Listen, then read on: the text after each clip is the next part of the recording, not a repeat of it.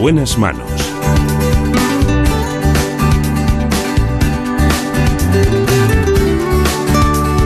El programa de salud de Onda Cero.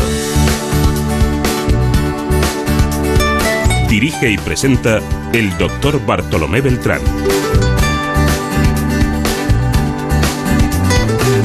Muy buenos días, me alegro mucho de saludarles. En la realización, David Fernández. Produce el programa Marta López Llorente. Empezamos por los más pequeños. Empezamos por los niños, con el doctor Roy Piñeiro Pérez, que es pediatra del Hospital General de Villalba.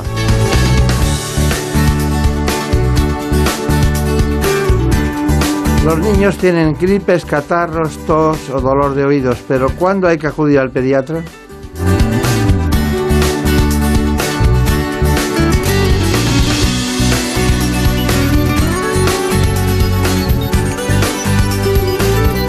Vaya primero por delante este informe para situarnos en este problema.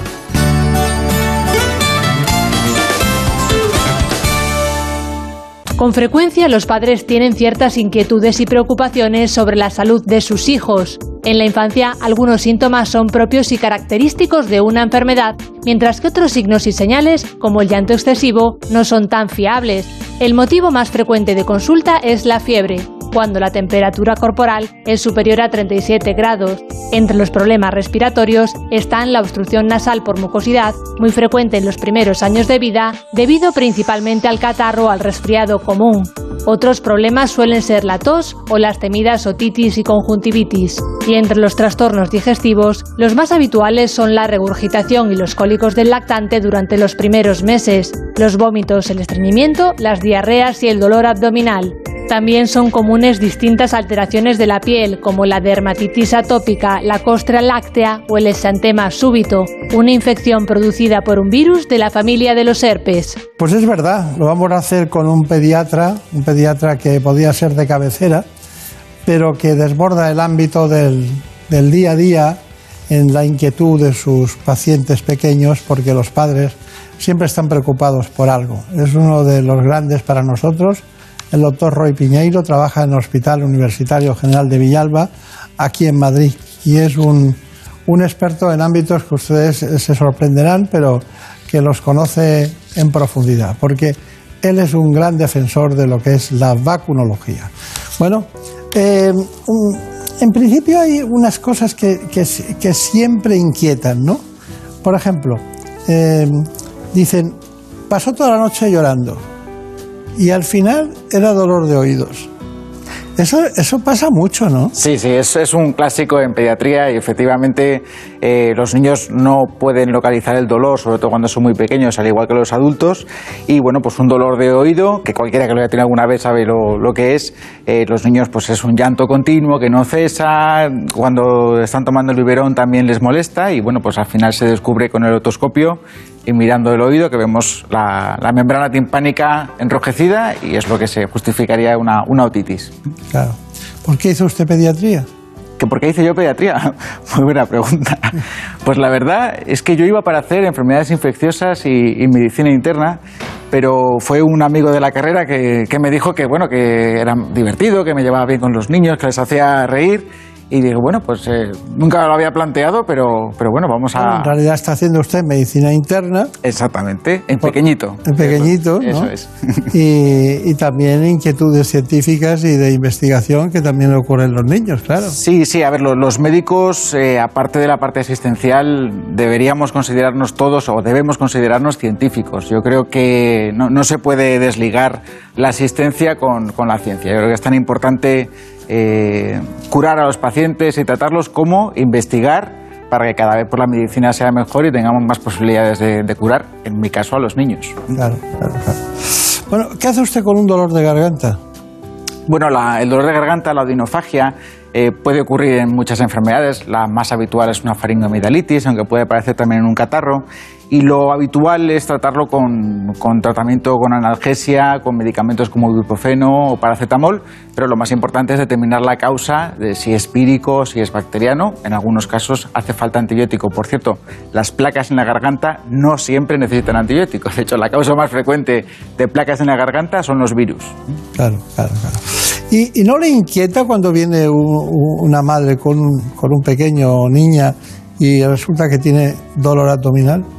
Pues muy buena pregunta, porque de hecho el dolor abdominal eh, en pediatría depende muchísimo de la edad del niño. Evidentemente, eh, un niño de 3, 4 años no localiza exactamente igual el dolor que un adolescente.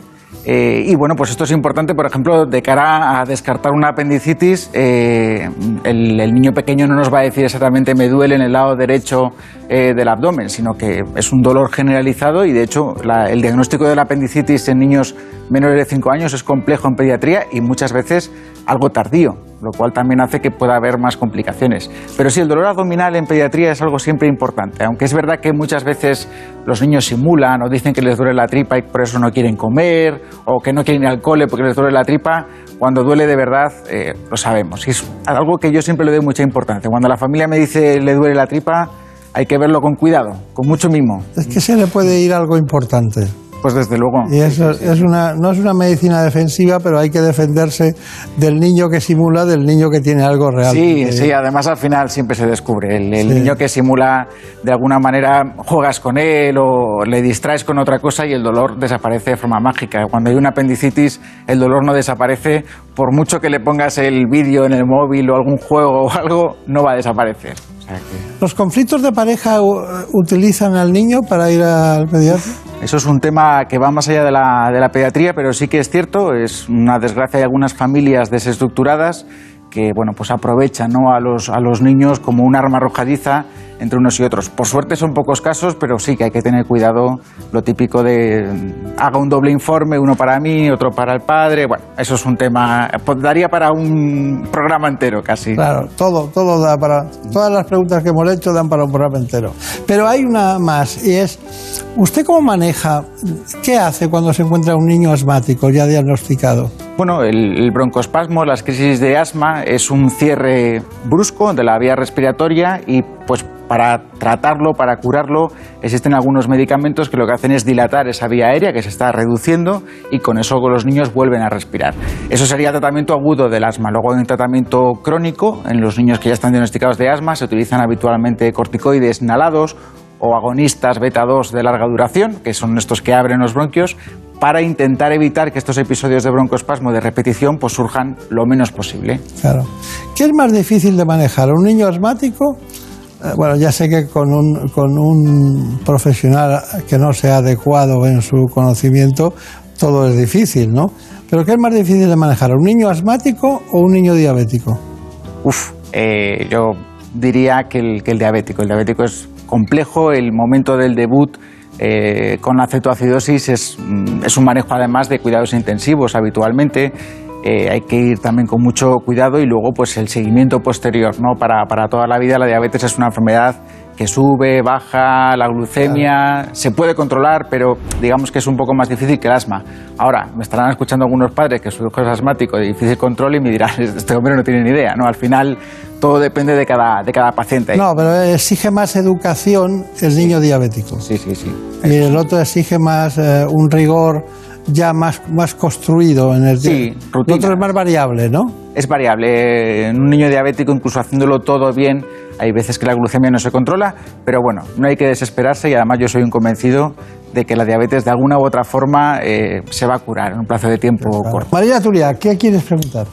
La tos y la fiebre, doctor Piñeiro. Son síntomas muy alarmantes para los padres porque creemos que tras la fiebre hay infección o tras la tos hay una bronquiolitis. Pero luego llegamos a la consulta del pediatra y resulta que no, que es pasajera. ¿Cómo podemos discernir? Nunca, nunca hacemos caso al final los, los, pediatras o siempre decimos que es normal o que es un virus. Lo que es cierto es que la fiebre evidentemente nos dice que puede haber una infección detrás, pero lo más llamativo de la fiebre es que desespera mucho a las familias porque vuelve, ¿no? Lo tratas, pero la fiebre vuelve. Y siempre hay que explicar que la fiebre es un mecanismo de defensa del cuerpo precisamente para que esa infección, ese virus, esa bacteria que ha conseguido llegar al interior de nuestro cuerpo, pues se reproduzca lo menos posible, que es un mecanismo de defensa que en realidad no deberíamos tratar la fiebre. Lo que pasa es que, claro, los niños se encuentran a disgusto, tienen escalofríos y cuando están con síntomas sí que es conveniente tratarlo. Si nuestro hijo tiene 38 y medio y está jugando tranquilo y feliz, no hay que hacer absolutamente nada. Yo sé que esto cuesta entenderlo, pero tiene que ser así. Y la tos, la tos es otro mecanismo de defensa. Hay algo en la vía aérea que no debería estar, llamémoslo moco, llamémoslo como queramos, que el cuerpo está intentando expulsar. Por tanto, es un síntoma incómodo que nos va mm, hace que los niños no duerman bien, incluso pueden llegar a vomitar con la tos, pero claro, si yo corto esa tos con un medicamento, al final lo que estoy haciendo es impidiendo que el árbol respiratorio se limpie, que es lo que está intentando la tos. Así que síntomas muy comunes que en realidad no deberíamos tratar. Hacemos mal, ¿eh? Lo hacemos mal, lo hacemos mal. Bueno, eh, interesantes informaciones, ¿verdad, doctor Piñeiro? La verdad es que estamos en una situación que los pediatras no habíamos vivido o hace muchísimo tiempo, vamos. De hecho, yo no recuerdo que tengamos tan pocos casos de infecciones respiratorias, en particular por el virus de la gripe y por el famoso virus respiratorio sincitial, que es uno de los principales causantes de la bronquiolitis. De hecho, es que de bronquiolitis estamos ahora mismo viendo el 10% de lo normal en esta misma época del año en cualquier otro año. Entonces, bueno, es que... Nos, da, nos da una pista sobre las causas, ¿eh? Bueno, parece que al final todo era tan sencillo como una mascarilla y algo de distanciamiento social. La verdad es que siempre pienso que de todo lo malo como es esta pandemia se puede sacar algo bueno y desde luego yo creo que las mascarillas eh, han venido para, para quedarse. No tanto el uso que le damos ahora de uso obligatorio en cualquier situación, pero probablemente, como ya se estaba viendo en, en Japón y en otros países del, del, sudeste asiático, en las personas que tengan síntomas catarrales, desde luego será muy recomendable que se pongan la mascarilla. Y los pediatras, a lo mejor atendiendo en nuestro día a día, pues también. Y con eso se puede mantener, a lo mejor no estos niveles tan bajos que estamos viendo, que es una incidencia histórica en cuanto a mínimos, eh, pero bueno, se pueden reducir muchas enfermedades haciendo algunas de las cosas que estamos haciendo ahora. De todas maneras, la vida con mascarilla no es lo mismo. ¿eh? No es lo mismo, ¿no? bueno, hay una cuestión. Le planteo, uh, porque ahora vienen temas muy apasionantes que usted domina muy bien. Concepto de vacunología, uh, ¿en qué posición lo ve usted entre los que están pro y los que están en contra?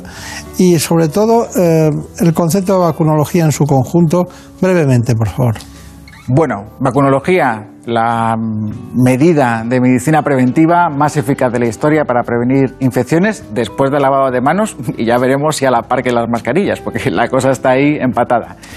Pero lo que es cierto es que hay un movimiento contrario a las vacunas, antivacunas, yo lo suelo llamar vacunofóbico, que por suerte en España no es muy intenso, no es muy importante, estaría afectando a lo mejor a un 2% de los niños que no se vacunan por distintos motivos pero yo siempre había pensado que es algo que hablando con las familias pues se les puede convencer, ¿no? Para que vacunen a los niños, lo que yo llamaba vacunofóbicos y siempre pensaba hará falta la llegada de una gran pandemia, de un virus para que no tengamos ninguna vacuna, para que la población se conciencie que esto de no vacunar no tiene ningún sentido. Pues ha llegado la vacuna, y no solamente no se han reducido los antivacunas, sino que aparecen nuevas generaciones de conspiranoicos, de mmm, ciudadanos que van en contra de lo establecido, y ahí se incluyen las vacunas, pero se confunde con asuntos políticos, con muchas otras cosas. Tenemos incluso médicos por la verdad que yo sinceramente, lo digo a las claras, les sancionaría directamente. Es decir, yo creo que un médico tiene una responsabilidad con la población si yo salgo aquí ahora y digo, bueno, pues lo que tienen que hacer los niños para ser más sanos es fumar, fumar tres paquetes de cigarrillos al día. Claro, me llamaría salud pública y diría, ¿usted qué está diciendo? Pues tenemos médicos en este país que dicen que el coronavirus no existe o que no tenemos que aplicar algunas medidas y lo dicen con una impunidad absoluta. Yo eso no, no lo acabo de entender. Y luego también tenemos eh, un grupo de médicos que es contrario absolutamente a la industria farmacéutica en cualquiera de sus formas. Todo lo que venga de la industria está mal, todo, pero meten en el mismo saco a los medicamentos contra el colesterol, contra la hipertensión y las vacunas. Y evidentemente son Claro. cosas diferentes. Bueno, vamos allá porque es que tengo mucho interés en que vayamos rápido para dar más conceptos en poco tiempo. Vamos con un informe de Brenda sobre las vacunas. Las vacunas son una de las herramientas más eficaces ante enfermedades para las que no existe un tratamiento efectivo. Sin embargo, son muchos los que aún desconfían de su utilidad. Sinceramente pensaba que con la llegada de una pandemia eh, iba a desaparecer el tema de la vacunofobia o las antivacunas y todo lo contrario. Está repuntando y de hecho nos estamos yendo a, extremos más eh, cerca de la paranoia y la conspiración e incluso la esquizofrenia. Y tampoco se fían de la seguridad que ofrecen, ya que desafortunadamente muchas familias creen que las vacunas en algunos casos pueden producir eh, autismo. Esto es algo que han negado incluso las asociaciones de niños con trastorno de del espectro autista. De hecho, junto con la potabilización del agua, las vacunas son la medida preventiva que más ha reducido la mortalidad en todo el mundo. Enfermedades antes muy frecuentes como el tétanos, las paperas o la difteria tienen ahora una prevalencia cada vez menor gracias a su uso. Sin olvidar el virus del papiloma humano, una de las vacunas más importantes a partir de los 12 años. La comunidad científica alerta. El movimiento antivacuna podría suponer un peligro para las generaciones venideras que sufrirían enfermedades ya controladas, activando así la reemergencia de enfermedades infecciosas como el sarampión, por ejemplo. Por lo que, a pesar de la controversia que generan, se trata de una herramienta fundamental para protegernos y aumentar así la esperanza de vida. Creo que Brenda piensa como usted exactamente. Bueno, COVID y niños. COVID y niños. Ni supertransmisores del virus ni absolutamente inmunes. El comportamiento del COVID en niños menores de 14 años es errático y difuso, aunque los niños tienen características comunes que condicionan su comportamiento frente a la enfermedad. Los niños de hasta 14 años tienen pocos receptores, es decir, poca capacidad de contagio, y cuando lo hacen presentan pocas manifestaciones clínicas. La gran mayoría son asintomáticos, hasta un 47%, y aunque tengan una gran carga viral, apenas tosen y cuando lo hacen exhalan menos, con lo que su capacidad de contagio es menor tanto en su entorno escolar como en el núcleo familiar. Un reciente estudio realizado con 80 pacientes en el Hospital Val de Hebrón concluyó que tan solo el 8% de los menores ingresados tenía capacidad de contagio, y cuando se contagian ellos, en el 70% de los casos el foco de infección es un adulto. De hecho, el retorno a las escuelas no ha supuesto una mayor transmisión del virus. También se está estudiando la influencia de la vacuna trivalente en la posible inmunización cruzada ante esta enfermedad.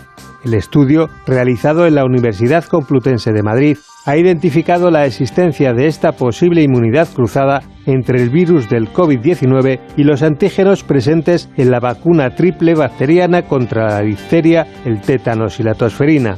Los niños, según este estudio, estarían protegidos frente a la COVID gracias a la inmunidad adaptativa obtenida a través de las vacunas. Se trataría, pues, de una inmunidad cruzada que permitiría activar una mayor respuesta inmune frente al COVID. Finalmente, la Asociación Española de Pediatría afirma que los cuadros graves en niños por coronavirus son extremadamente raros e infrecuentes, aunque llama también a mantener la guardia alta frente a nuevos brotes o mutaciones de este virus. Bueno, la pregunta es, ¿cómo, cómo se vive el COVID desde desde el ámbito de la pediatría? Sería la primera pregunta que le hago. Y la segunda inmediata es, ¿vamos a vivir una nueva normalidad post vacuna COVID? Bueno, eh, el, reportaje está muy bien, eh, tiene varios matices, ¿no? De hecho, de COVID hay muchas cosas que todavía no sabemos y que, y que vamos sabiendo, y lo único que sabemos es que realmente los niños tienen muchísimos menos casos, son mucho menos graves, aunque existen cuadros graves relacionados con COVID, como por ejemplo el síndrome inflamatorio multisistémico en pediátrico asociado temporalmente a COVID, es que ni siquiera sabemos si está realmente relacionado con COVID o no, pero eso es indudable y eso sí que no hay ninguna duda. Menos casos, mucho menos graves y una mortalidad prácticamente inexistente, sobre todo comparado con personas mayores de 70 u 80 años. Esto en la gripe del 18 no fue así. En la gripe del 18 los niños enfermaban y morían prácticamente a la par que las personas mayores. Por tanto, es una gran diferencia y es lo que nos va a permitir de alguna manera que a pesar de esta gran crisis que hemos tenido, saldremos adelante mucho mejor que si hubiera afectado a los niños. Muchísimas teorías sobre por qué los niños están menos afectados. Mm, comprobada, pocas. Lo de la vacuna que acabamos de ver que les protege la, la DTP, bueno, lo dice un estudio. Hay muchas cosas todavía que se tienen que demostrar. Estamos en un momento, como digo yo, más que de evidencia científica, de invidencia científica, donde se publican muchísimas cosas que no están del todo. ¿Qué palabra esa de invidencia científica? ¿Se la acaba usted de inventar o qué? Bueno, es una cosa mía porque realmente se están publicando algunas cosas que probablemente, a lo mejor dentro de unos años nos reiremos de ello, ¿no? es la urgencia de la situación y evidentemente pues la ciencia tiene que avanzar y no hay forma de avanzar. Es la inmediatez del deseo de aportar algo al conjunto, ¿no? Pero bueno, de todas maneras, eh, mm, había otro asunto que es la nueva normalidad. Eh, ¿Qué piensa de eso? yo estoy convencido, y lo dije en un reportaje también en esta cadena, que volveremos a abrazarnos y volveremos a besarnos. De eso no tengo ninguna duda. Volveremos a la antigua normalidad pero evitando aquellas cosas de la antigua normalidad que no eran muy normales. Por ejemplo, el que haya 300 personas en un sitio donde caben 100, eso no es normal. A eso no podemos volver. Y ya hemos visto además los peligros que eso conlleva, no solamente de coronavirus, sino de cualquier otra infección, sobre todo de transmisión respiratoria. Así que podremos vivir gran parte del tiempo sin mascarillas y, volveremos a, a la antigua normalidad, pero con esos pequeños detalles que hemos podido aprender ahora en la pandemia. Nosotros confiamos en gente como usted, en pediatras, en científicos, en médicos, en el propio Ministerio de Sanidad cuando ha estudiado con verdaderos expertos el problema. Bueno, eh, nosotros nos preocupan también los niños sobremedicados. Vamos con un informe que ha preparado Javier Saz. En España tenemos fiebrefobia, sobre todo con los niños. Al menor síntoma de fiebre o tos, los padres suministramos lo primero que se tenga a mano en el botiquín de casa antipiréticos, jarabes para la tos, codeína, paracetamol, ibuprofeno, antibióticos y solo cuando la cosa empeora llevamos al niño al pediatra. Pero el mal ya está hecho. Según la Asociación Española de Pediatría, casi el 70% de los medicamentos utilizados en la infancia lo son para procesos banales, en los que no está claro su beneficio. Además, pueden ser peligrosos. El exceso de medicamentos puede generar resistencia de las bacterias e incluso pueden crear dependencia. En primer lugar, afirman, hay que saber que no toda la fiebre es mala. La fiebre es una respuesta adaptativa del cuerpo cuya finalidad es acortar el tiempo que dura la infección. Además, en la mayoría de las ocasiones se utilizan antibióticos para tratar infecciones respiratorias víricas, lo que es un grave error. Los antibióticos no matan los virus y debilitan el organismo ralentizando su respuesta. En más del 30% de los casos se consumen sin que los haya prescrito el pediatra. En los procesos catarrales tampoco hay que abusar de antitusivos y mucolíticos. Un vaso de leche templada con miel puede ser igual de efectiva y evitará que aparezcan efectos secundarios como reacciones de hipersensibilidad o alergias alimentarias. Bueno, Marina Turía, que tenías alguna pregunta más, ¿no?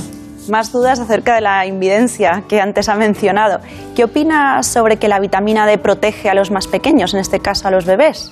Bueno, es una cosa que está de moda, también hay varios estudios al respecto y parece que vivimos una época en la hora que, con vitamina D curaríamos todo, incluso el, el, coronavirus. Bueno, yo no digo ni que sí ni que no, digo que evidentemente si hay un déficit de vitamina D que es manifiesto puede haber enfermedades, puede haber alteraciones, pero esto de poner vitamina D ahora a todos los niños, porque es lo que está de moda, bueno, yo creo que hay que tener un poquito de precaución.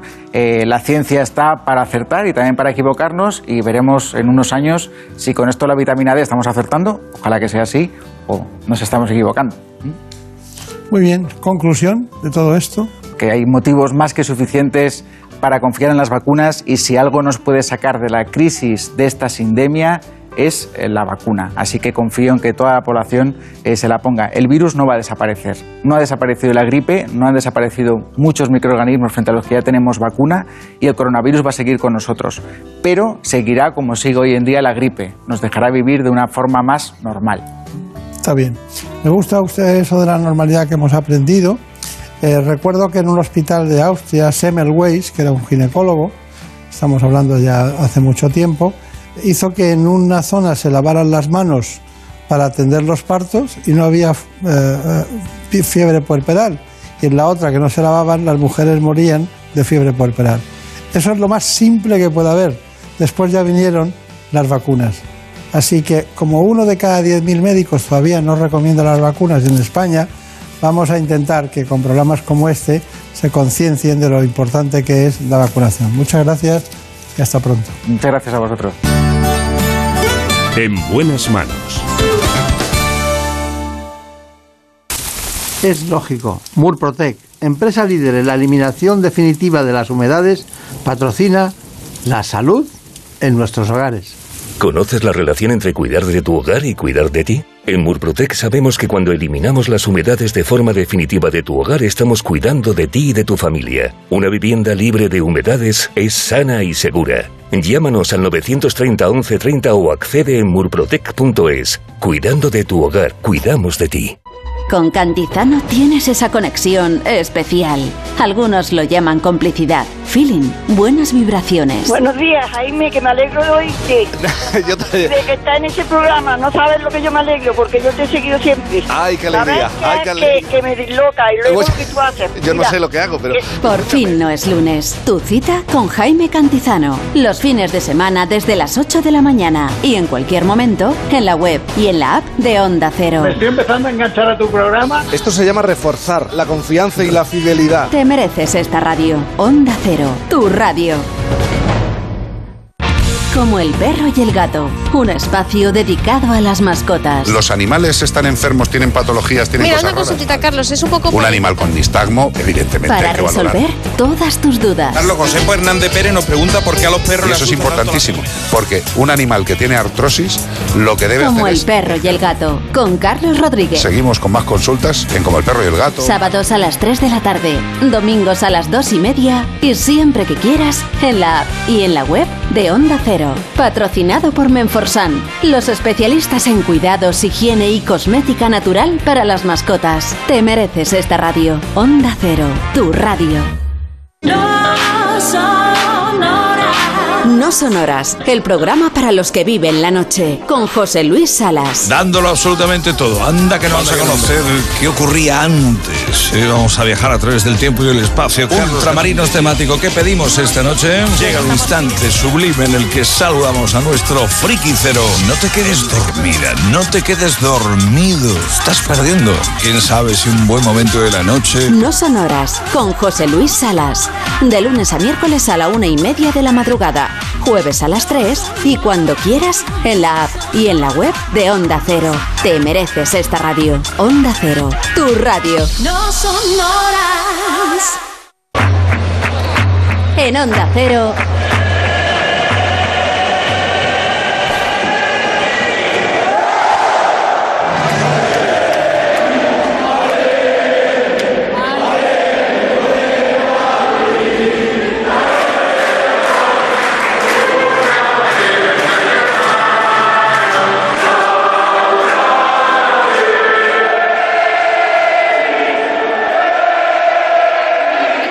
Si tú vuelves, nosotros te escuchamos.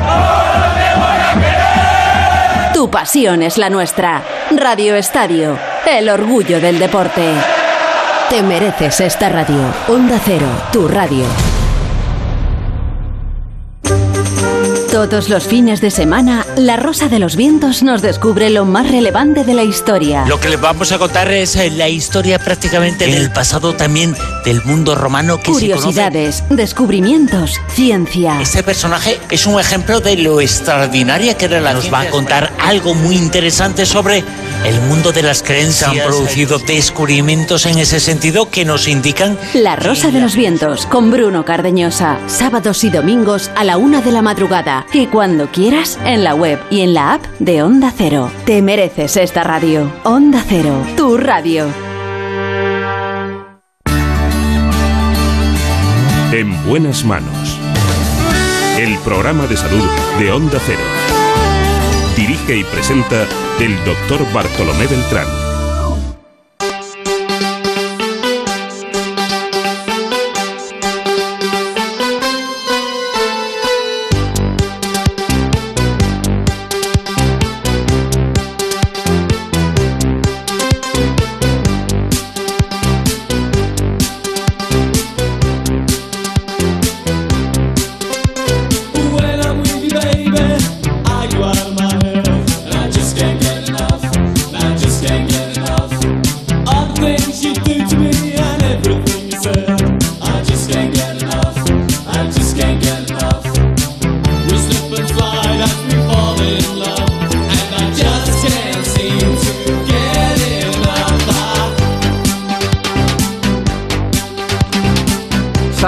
Ustedes lo que es la unidad de accesos vasculares?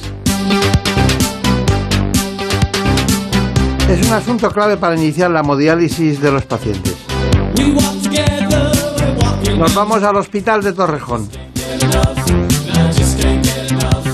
Nos espera el jefe de servicio de angiología y cirugía vascular de ese centro, el doctor David Fernández.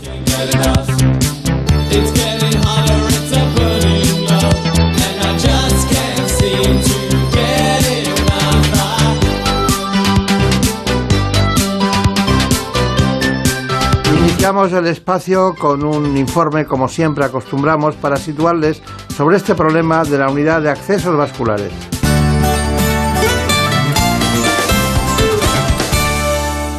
Cerca del 10% de los españoles y más del 20% de los mayores de 60 años padecen enfermedad renal crónica, una patología en la que los riñones no realizan su función de filtrar la sangre y extraer las sustancias tóxicas del organismo. En estos casos es necesario que esta función se realice de manera artificial y se requiere hemodiálisis. Y para administrarla son clave los accesos vasculares. ¿Pero saben en qué consisten? En la unión de una arteria y una vena, normalmente mediante una fístula arteriovenosa, para que la vena admita una mayor presión en la salida de la sangre del organismo y el paciente tenga un mayor flujo para depurar la mayor cantidad de sangre. Esta labor la desarrollan en las unidades de accesos vasculares, que abarcan desde el proceso de creación del acceso vascular, su mantenimiento hasta el tratamiento de sus complicaciones. Estos equipos son de carácter multidisciplinar y están formados por cirujanos vasculares y nefrólogos. La intervención en la que se crea la fístula arteriovenosa es sencilla, se realiza con anestesia local y dura entre media y una hora. Esta fístula estará de manera permanente para que el paciente acude a hemodiálisis habitualmente unas tres veces por semana. Una vez que se pone, en zonas como la muñeca o el antebrazo, está funcionando constantemente. Para esta intervención son candidatos todos los pacientes que padezcan esta enfermedad que tengan venas aptas y arterias sanas. Pero en los casos en los que no se den estas condiciones, se puede hacer un bypass con una prótesis. Bueno, pues es verdad. Aquí estamos, nos acompaña un especialista en cirugía vascular, eh, joven, joven, un hombre que trabaja en el Hospital de Torrejón, es muy cercano aquí, muy cerca del aeropuerto. Estamos a, prácticamente a mitad de camino.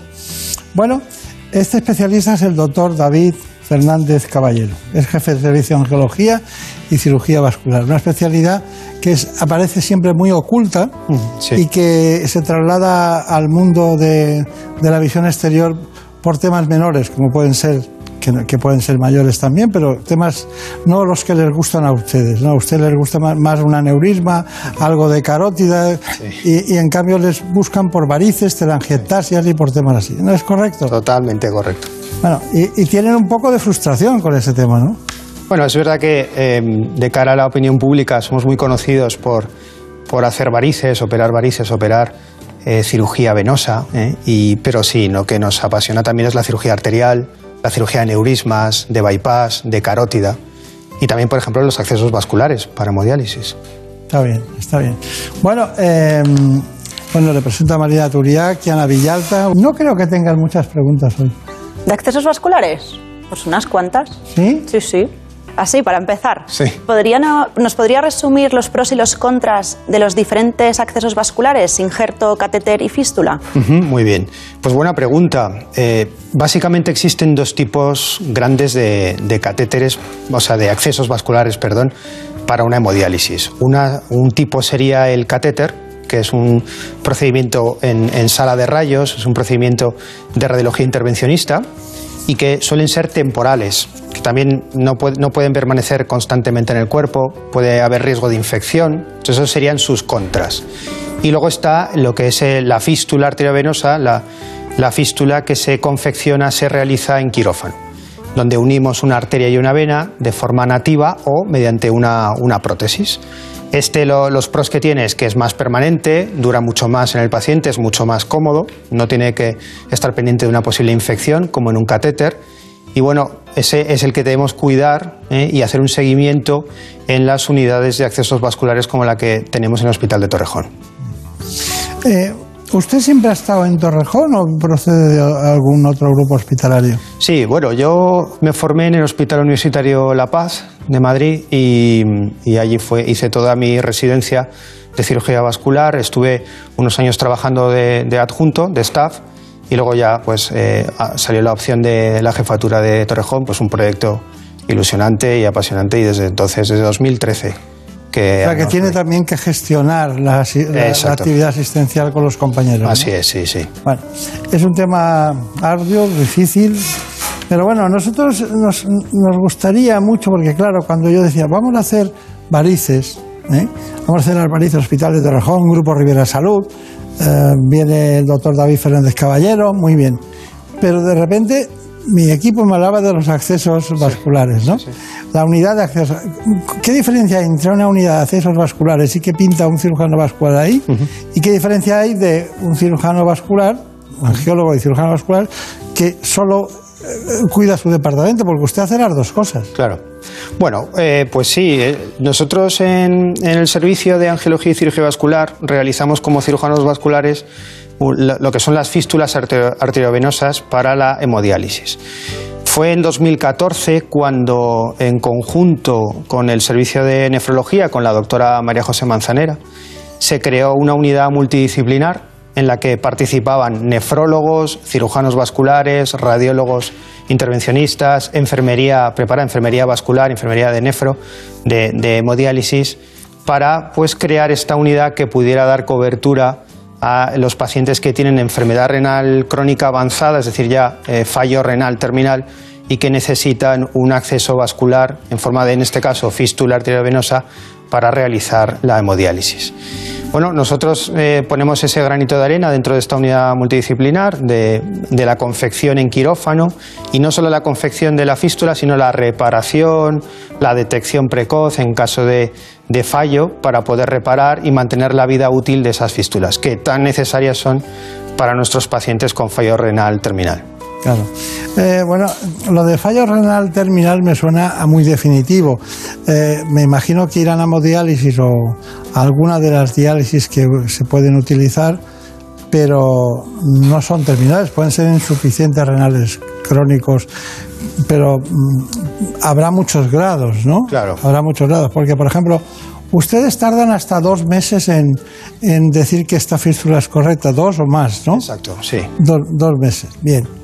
Hacen la fístula, que es la comunicación de una arteria a una vena, ¿no? Eso es. Para luego poderla utilizar como elemento eh, fundamental en la hemodiálisis. Bien, eso ya lo tenemos. Tenemos al paciente preparado. Eh, eh, pero será porque tiene una esperanza de vida, ¿no? Claro. No, cuando me refiero a fallo renal es porque ya el riñón, lo, que es el órgano en sí, no está funcionando, no está depurando la sangre esas sustancias tóxicas que, nos podrían provocar problemas eh, de salud. Entonces necesita de algo externo para poder depurar, limpiar esa sangre de sustancias tóxicas. En este caso, pues la máquina de hemodiálisis. Un paciente obviamente tiene una esperanza de vida larga, pero necesita de, esos ciclos de hemodiálisis.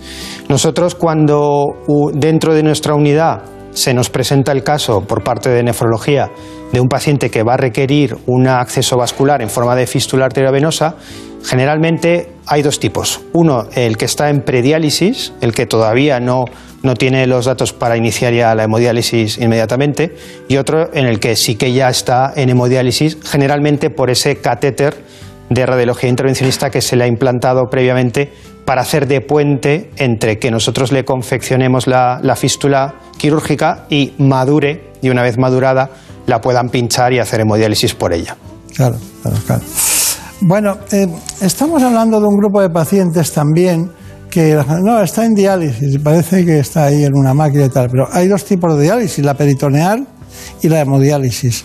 Eh, ¿Cuál es la diferencia fundamental? Bueno, sí, nosotros lo que hacemos mm, fundamentalmente la misión de la unidad de accesos vasculares es la hemodiálisis, más que la diálisis peritoneal. Claro. Y con la hemodiálisis nosotros lo que hacemos es eh, confeccionar ese acceso más permanente, que es quirúrgico, la fístula, Y, y- y el elemento fundamental es la máquina, ¿no? Exacto, la máquina y es un tipo de, de hemodiálisis, pues esto ya también de- decide un poco dentro de esta unidad el- la parte de nefrología, nuestros nefrólogos, para ver qué tipo de, de paciente necesita qué tipo de diálisis. Estamos hablando además de un, de un aspecto esencial, de una especialidad también muy oculta, que a mí me molesta mucho eso, eh, eh, estoy hablando de los nefrólogos, ¿no? sí. Que va el cardiólogo y parece que llega alguien, ¿no? Sí. Y llega el nefrólogo y como tiene mucho estudio detrás, mucha, mucha medicina interna, tiene que tener mucho conocimiento de todo el proceso, de lo que pierden en la hemodiálisis, lo que ganan cuando hay una insuficiencia renal, cómo tienen que aportar al paciente una serie de sustancias, elementos, oligoelementos para que sobreviva todo eso. Y, y también el paciente generalmente un porcentaje alto es diabético, ¿no? Sí, sí. Es diabético y qué otras patologías se encuentran. Sí, a ver, eso es totalmente cierto. Los nefrólogos eh, son una especialidad fundamental en cualquier estructura hospitalaria porque además no solamente se encargan de la enfermedad renal crónica, sino de otros tipo, otro tipo de patologías renales y nosotros los necesitamos para poder mm, desarrollar esas fístulas en esos pacientes que necesitan diálisis. Y bueno, el nefrólogo, nosotros em, sobre todo contamos con ellos para para además de detectar esos fallos en pacientes que están que empiezan ya con una, una hemodiálisis y que tienen una fístula confeccionada, la fístula está dando fallo, generalmente el que primero va a detectar esos fallos es el nefrólogo, que es el que está más a pie del paciente. Generalmente los pacientes, aparte de tener diabetes, suelen tener factores de riesgo cardiovascular, es decir, eh, hipertensión, suelen ser tabaquismo o em, colesterol, hipercolesterolemia. Suelen ser pacientes que, así como se afectan las arterias de otras partes del cuerpo, como la- las coronarias, ahora que hablábamos de los cardiólogos, también pueden afectarse las arterias renales. Entonces, un paciente típico pues, es aquel que tenga muchos factores de riesgo cardiovascular en los que poco a poco empiece a fallar el riñón. Claro, claro.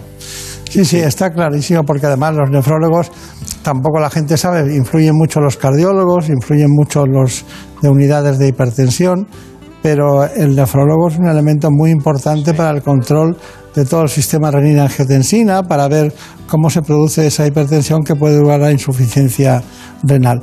Pero Claro, la insuficiencia renal eh, debe tener distintos estadios, ¿no? distintos momentos. ¿no? Hay, eh, no digo yo, pero si yo la tuviera que clasificar, la, la clasificaría en cuatro, ¿no? Pero hay algunos que vienen como consecuencia de la mala calidad de vida. Exacto. Me refiere que son diabéticos porque comen mucho, porque toman mucho azúcar, porque tienen una predisposición a, la- a la diabetes tipo 2, luego son hipertensos, luego tienen el colesterol alto, Sí. bueno, y tendrían una vida de pena. Entonces prueban la máquina y van una vez por semana y empieza todo bien. Pero claro, eh, si- si- es- yo creo que es una maldad del destino en el sentido de que es tan cara la hemodiálisis que es una falta de responsabilidad personal Eso es. de todos los pacientes que llegan a la hemodiálisis como consecuencia de su mala vida. Es decir, La mala vida de uno que se disfruta mucho hace que todos paguemos su mala vida al final. Es un concepto que siempre lo he barajado en la cabeza. Si, si no hubiera gente de hemodiálisis, no gastaríamos cuánto. Ya, muchísimo, muchísimo. Pero ¿qué- nosotros, qué- nosotros, eh, para que te hagas una idea, eh, hacemos también escuela de pacientes, por eso mismo, porque eh, los pacientes suelen ser, mm, pues eso, tienen factores de riesgo cardiovascular o son diabéticos, pero tienen muy mal control de su diabetes, hemoglobinas glicosiladas muy altas, o tienen hipertensión que no controlan o que a veces no cumplen con el tratamiento farmacológico. Es decir, eh, son pacientes que nosotros hacemos esas escuelas para también educar lo que es la- la- el correcto, eh, o sea, lo que son los cuidados. vivencial en todo Exacto, eh, para evitar que terminen enchufándose, eso es. Bueno, me estaría aquí toda la mañana con usted hablando de estas cosas, pero son conceptos que yo llevaba en la cabeza hace mucho tiempo y de repente el equipo, entre ellas Ana Villalta, apareció con este, con este asunto para plantearlo. Bueno, los accesos vasculares, está muy bien. Un angiólogo, trabaja en, en el Hospital de Torrejón del Grupo eh, Rivera Salud. Bueno, doctor Fernández Caballero, ¿y el trasplante renal cuándo? Bueno, eso también se, se encarga nefrología de, de indicarlo y estudiarlo, junto con urólogos que también puedan ver que la- lo que es el hilio renal sea apto para. Y bueno, eso pues hay, hay casos. Ellos son los que deciden un poco en qué momento y qué pacientes son candidatos y aptos para, para hacer el trasplante, claro. Ahí es muy importante encontrar el momento, ¿no? Sí. Y luego el, el donante, pero bueno, todo eso donante. es una lucha, una lucha. Bueno, eh, Marina Turián, más preguntas. Sí, se ha puesto en contacto con nosotros un paciente que es portador de una fístula y ha sufrido una complicación a la que llaman síndrome de robo. Ajá. Está preocupado por cómo manejarán la situación y si ya no podrá ser candidato a usar la fístula. No, pues O sea, que hay que ir sin la cartera al hospital. ¿o qué? hay que tener cuidado porque a veces incluso las fístulas pueden robar, efectivamente. No, eh, es verdad, bien, bien apuntado, eh, tal y como nos exponían en el vídeo, Ana, hay que tener una buena arteria y buenas venas. A veces las arterias son, como decíamos antes, comentando previamente los factores de riesgo cardiovascular, son arterias muy enfermas, llenas de placas de arteriosclerosis, y entonces eh, cuando tú conectas la vena con la arteria, esa fístula de nueva creación puede robar sangre a la arteria, limitando lo que es el riego, por ejemplo, al flujo arterial hacia, hacia la mano. Entonces se produce eh, lo que llamamos un robo, ¿eh? un robo por fístula, y ese robo termina eh, provocando dolor, mm, eh, molestias, incluso pérdida de movilidad y sensibilidad en una mano, y entonces lamentablemente tenemos que acabar con la fístula, cerrando la fístula para que no robe más sangre arterial a ese, a ese miembro superior. Bueno, eh, ¿alguna pregunta? Bueno, ¿cómo es el día a día de un paciente que es portador de un acceso vascular en cuanto a higiene o quizás no puede realizarse una extracción de sangre en el brazo que lleva la fístula? Sí. ¿Qué recomendación? La- se deben evitar es- eh, las analíticas y las extracciones de sangre en el miembro donde está la fístula implantada y luego vida totalmente normal, higiene normal, como si no tuviera nada. No es doloroso. Nada, para nada. Bueno, ya que hablar de la fístula, Marina ah, Turiac, vamos al control de la fístula arteriovenosa. Hemos ido al Hospital de Torrejón, allá estuvo Javier Sanz y hizo este trabajo.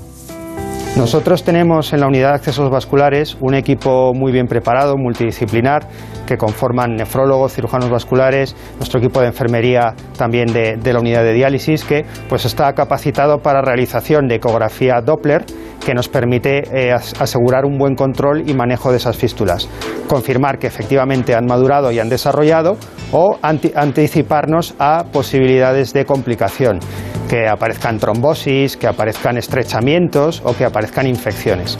Eso lo hacemos mediante una ecografía. La ecografía nos permite ver cómo está el estado de esa fístula. Las fístulas arteriovenosas no son eternas, ni, ni siquiera las fístulas nativas. Pacientes en enfermedad renal avanzada que llevan muchos años de, de enfermedad renal y muchos años de hemodiálisis pueden llegar a perder sus fístulas. Entonces tenemos que hacer unas nuevas. Las fístulas se van perdiendo porque se estrechan, se taponan, se trombosan y eh, porque con tantos pinchazos y con tanta manipulación pues tienen una cierta vida. Entonces por eso tenemos que hacer una nueva fístula o cuando se detecta esa posible complicación de forma precoz podemos repararla. ¿Cómo se repara? Pues podemos hacer mediante un cateterismo una dilatación de esa fístula y volver a darle buen flujo a, a nuestra fístula arteriovenosa. Lo que se observa en la ecografía, esa banda de colores, de múltiples colores, tiene un flujo turbulento, es decir, está, es efectiva y está conectada bien la arteria con la vena. Incluso es de un tamaño ya considerable, es decir, ha madurado y podría estar apta para iniciar la hemodiálisis por ahí. Bueno, hemos también hablado con la doctora Besada, nefrólogo del Hospital de Torrejón, eh, para hablar de lo que es la hemodiálisis. Cuando un paciente tiene una enfermedad renal crónica avanzada a grado 5, va a necesitar eh, un tratamiento renal sustitutivo. En este caso estamos hablando de la hemodiálisis. Para hacer la hemodiálisis, eh, el paciente necesita tener previamente una fístula arteriovenosa bien desarrollada. Esto se hace eh, meses antes por el servicio de cirugía vascular y se monitoriza el buen desarrollo y maduración de la fístula por la unidad de accesos vasculares, que la constituimos eh, cirugía vascular y nefrología. Cuando llega el momento de iniciar la hemodiálisis, eh, el paciente tiene la fístula en desarrollo óptimo. La hemodiálisis consiste en eh, sacar la sangre del paciente a través de esa fístula y hacerla pasar por una máquina de diálisis en donde hay un filtro en donde la sangre se va a depurar y va a ser devuelta a través de la, misma fístula al paciente depurada. Este proceso eh, se dura mm, cuatro horas por sesión y eh, habitualmente se hace tres veces a la semana. Se, se hacen dos punciones eh, en la fístula. Por una sale la sangre con productos de desecho mm, del organismo y la llevamos al circuito de la máquina de diálisis, que llevará la sangre al filtro. Por aquí entra y en el filtro se va depurando hasta que sale la sangre limpia y se devuelve por la otra punción al paciente. Bueno, ya hemos visto lo que es la hemodiálisis, ah, lo habíamos contado, lo, lo han visto los espectadores, pero Maday Cabrero y Ana Saiz, que usted las conoce perfectamente, son cirujanos vasculares. Exacto. Bien, ¿algo que añadir a las varices? Bueno, simplemente que ese tipo de intervención hay que hacerla cuando están las- los troncos afenos enfermos, es decir, varices patológicas que puedan generar complicaciones. Claro, claro, claro. Ahí hasta un punto en que la varice es soportable, pero a partir de ahí, cuando ustedes estudian por epografía, dicen, a partir de aquí empezamos a tener problemas, ¿no? Claro. Empiezan con dolor, molestias, flebitis, la varicoflebitis, pues ese es el punto en el que ya debemos actuar y operar. Claro, claro, claro. Bueno, doctor David Fernández Caballero, ha sido un placer, bueno, lo hemos pasado muy bien. El hospital de Torrejón, que antes pensábamos en aviones, siempre resulta que tiene también gente en tierra, bien asentada, haciendo lo que tiene que hacer cada día. Pues muchas gracias, recuerdo a sus compañeros y hasta pronto. Muchas gracias. En buenas manos. El programa de salud de Onda Cero.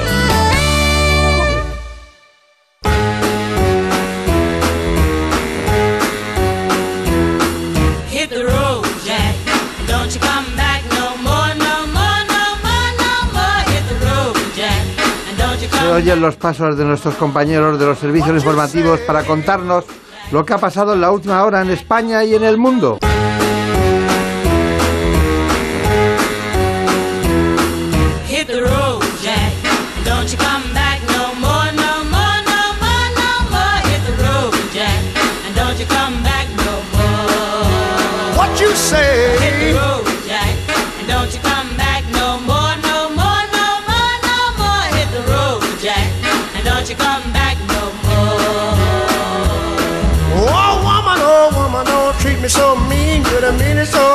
That I've ever seen. I guess if you say so, I'll have to pack my things and go. That's right, hit the road, Jack. And don't you come back no more, no more, no more, no more. Hit the road, Jack. And don't you come back no more. What you say?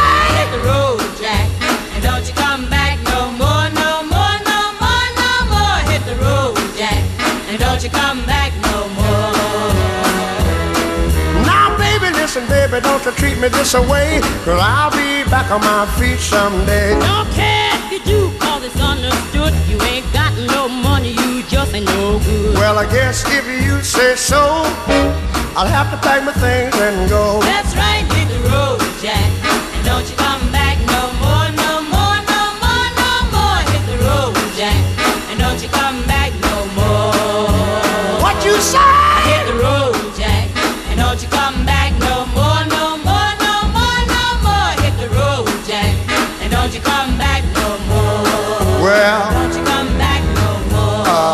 said? Don't you come back no more. I didn't understand you. Don't you come back no Son las 5, las 4 en Canarias. Noticias en Onda Cero.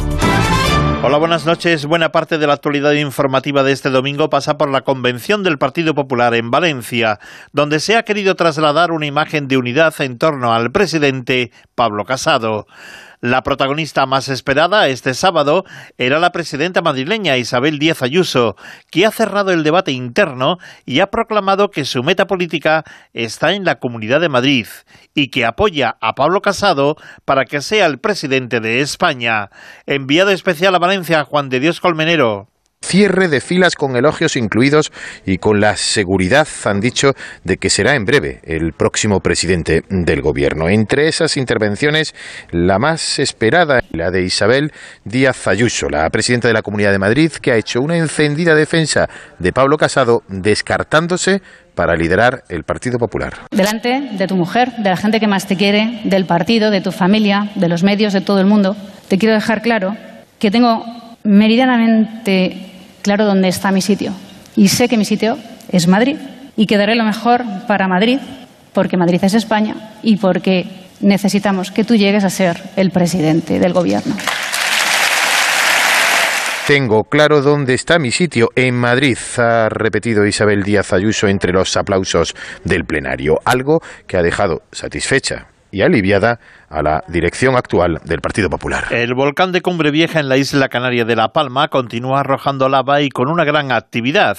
Este sábado se han abierto nuevas bocas y corrientes de lava, aunque se han unido a la colada principal. El director de Protección Civil y Emergencias, Miguel Ángel Morcuende, ha facilitado datos sobre la destrucción que está dejando el volcán en la isla. Eh, tenemos una afectación de 1.005 edificaciones, de las cuales hay 880 destruidas y 105 dañadas o en riesgo de ser destruidas. Tenemos 28,3 kilómetros de carretera inutilizados. El precio medio de la electricidad en el mercado mayorista se ha situado hoy en 111,60 euros el megavatio hora, lo que supone una bajada del 36% respecto al precio fijado para ayer sábado, encadenando así dos jornadas consecutivas a la baja y situándose en niveles no registrados desde el pasado mes de agosto. Además, en la recta final de la negociación de los presupuestos del año 2022, aumentan los roces y presiones entre los socios de gobierno, entre el Partido Socialista y Unidas Podemos, a cuenta de asuntos como, por ejemplo, la regulación del alquiler, que los socialistas quieren desvincular de las cuentas, pero que para la formación morada es una de las principales exigencias. La secretaria general de Unidas Podemos, Ione Belarra, ha declarado que aunque no se van a cumplir los plazos, espera lograr un buen acuerdo. No se van a cumplir los plazos que, fijó el presidente al comienzo del curso político, pero yo confío en que podamos tener un acuerdo en las próximas semanas. Eso sí, que ser, tiene que ser un buen acuerdo de presupuestos y los presupuestos tienen que recoger, como decía, tienen que constituir esos primeros cimientos para una reconstrucción justa. Este sábado ha tenido lugar una manifestación en Madrid en defensa de los servicios públicos y las pensiones. Convocados por la plataforma Otoño Caliente, miles de personas se han manifestado en el centro de la capital y terminar a las puertas del Congreso para defender lo público y en contra de los recortes. Estamos aquí para defender los servicios públicos. Servicios públicos que están siendo deteriorados de forma sistemática. Consideramos que es necesario defenderlos y los vamos a defender en este otoño caliente. Pero el señor Escriba es un señor que pretende llevar a cabo una reforma de pensiones sin contar con los trabajadores y sin contar concretamente con los pensionistas. Están negociando en la mesa social y los 10 millones de pensionistas no nos sentimos representados en esa mesa social. En la información deportiva destacamos el resultado del partido entre el Atlético de Madrid y el Barcelona, que ganaron los colchoneros por dos tantos a cero. Además, Osasuna 1, Rayo Vallecano 0, Mallorca 1, Levante 0 y Cádiz 0, Valencia 0. En la Liga ACB de baloncesto, el Murcia perdió ante el Unicaja 79-84. El Obradoiro derrotó, derrotó al Fuenlabrada 93 a 81. El Burgos ha ganado al Andorra 81-70 y el Valencia ha triunfado en Zaragoza 70-76. Las noticias vuelven a la sintonía de Onda Cero cuando sean las 6, las 5 en Canarias y siempre las noticias actualizadas en ondacero.es. Síguenos por internet en ondacero.es.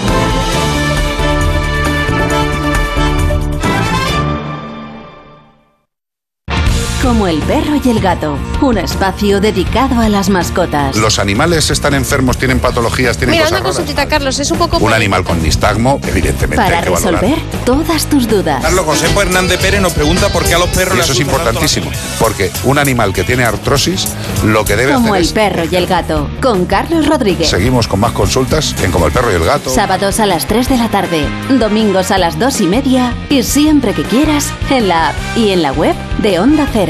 Patrocinado por Menforsan, los especialistas en cuidados, higiene y cosmética natural para las mascotas. Te mereces esta radio. Onda Cero, tu radio. Tenemos las voces más respetadas en todos los campos, premiadas por su labor informativa, por su trayectoria profesional, por su capacidad para comunicar y conectar con los oyentes. Somos una radio plural, creíble, imparcial y cercana. Gracias por elegir Onda Cero. Te mereces esta radio. Onda Cero, tu radio. Este domingo en Radio Estadio ponemos fin al octavo viaje de la Liga. Atención especial al paso del líder por Cornellá, Español Real Madrid. Además, Getafe Real Sociedad, Villarreal Betis, Granada Sevilla y Elche Celta.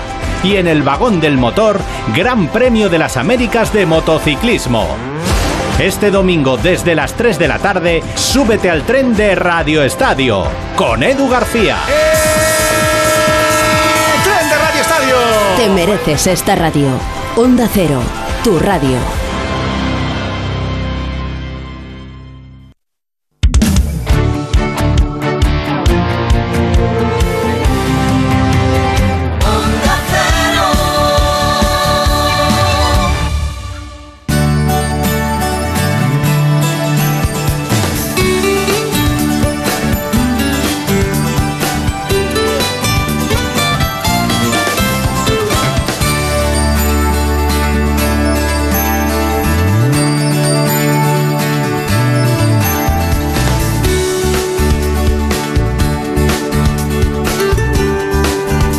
Buenas manos.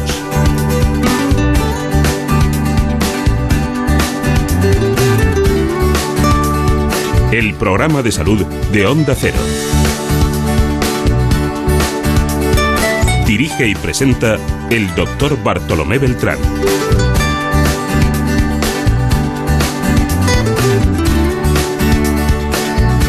Seguimos en la segunda parte del programa, aquí en la realización con David Fernández y, como no, con la producción magistral, como siempre, de Marta López Llorente.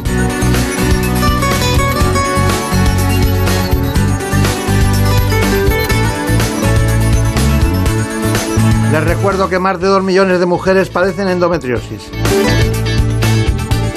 Así que acudimos al conocimiento y sobre todo a la asistencia clínica que nos va a transformar este espacio en algo que pueden conocer muchas mujeres de cerca y es la sintomatología y el tratamiento de la endometriosis. Piensen que la doctora María Jesús Cancelo, gran conocida de este espacio, va a ser la que nos indique cómo es este proceso, esta enfermedad y su tratamiento.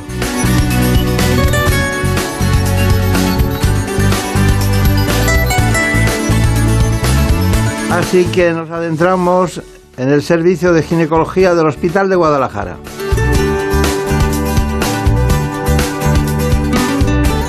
Endometriosis. La iniciamos, como no, con este informe.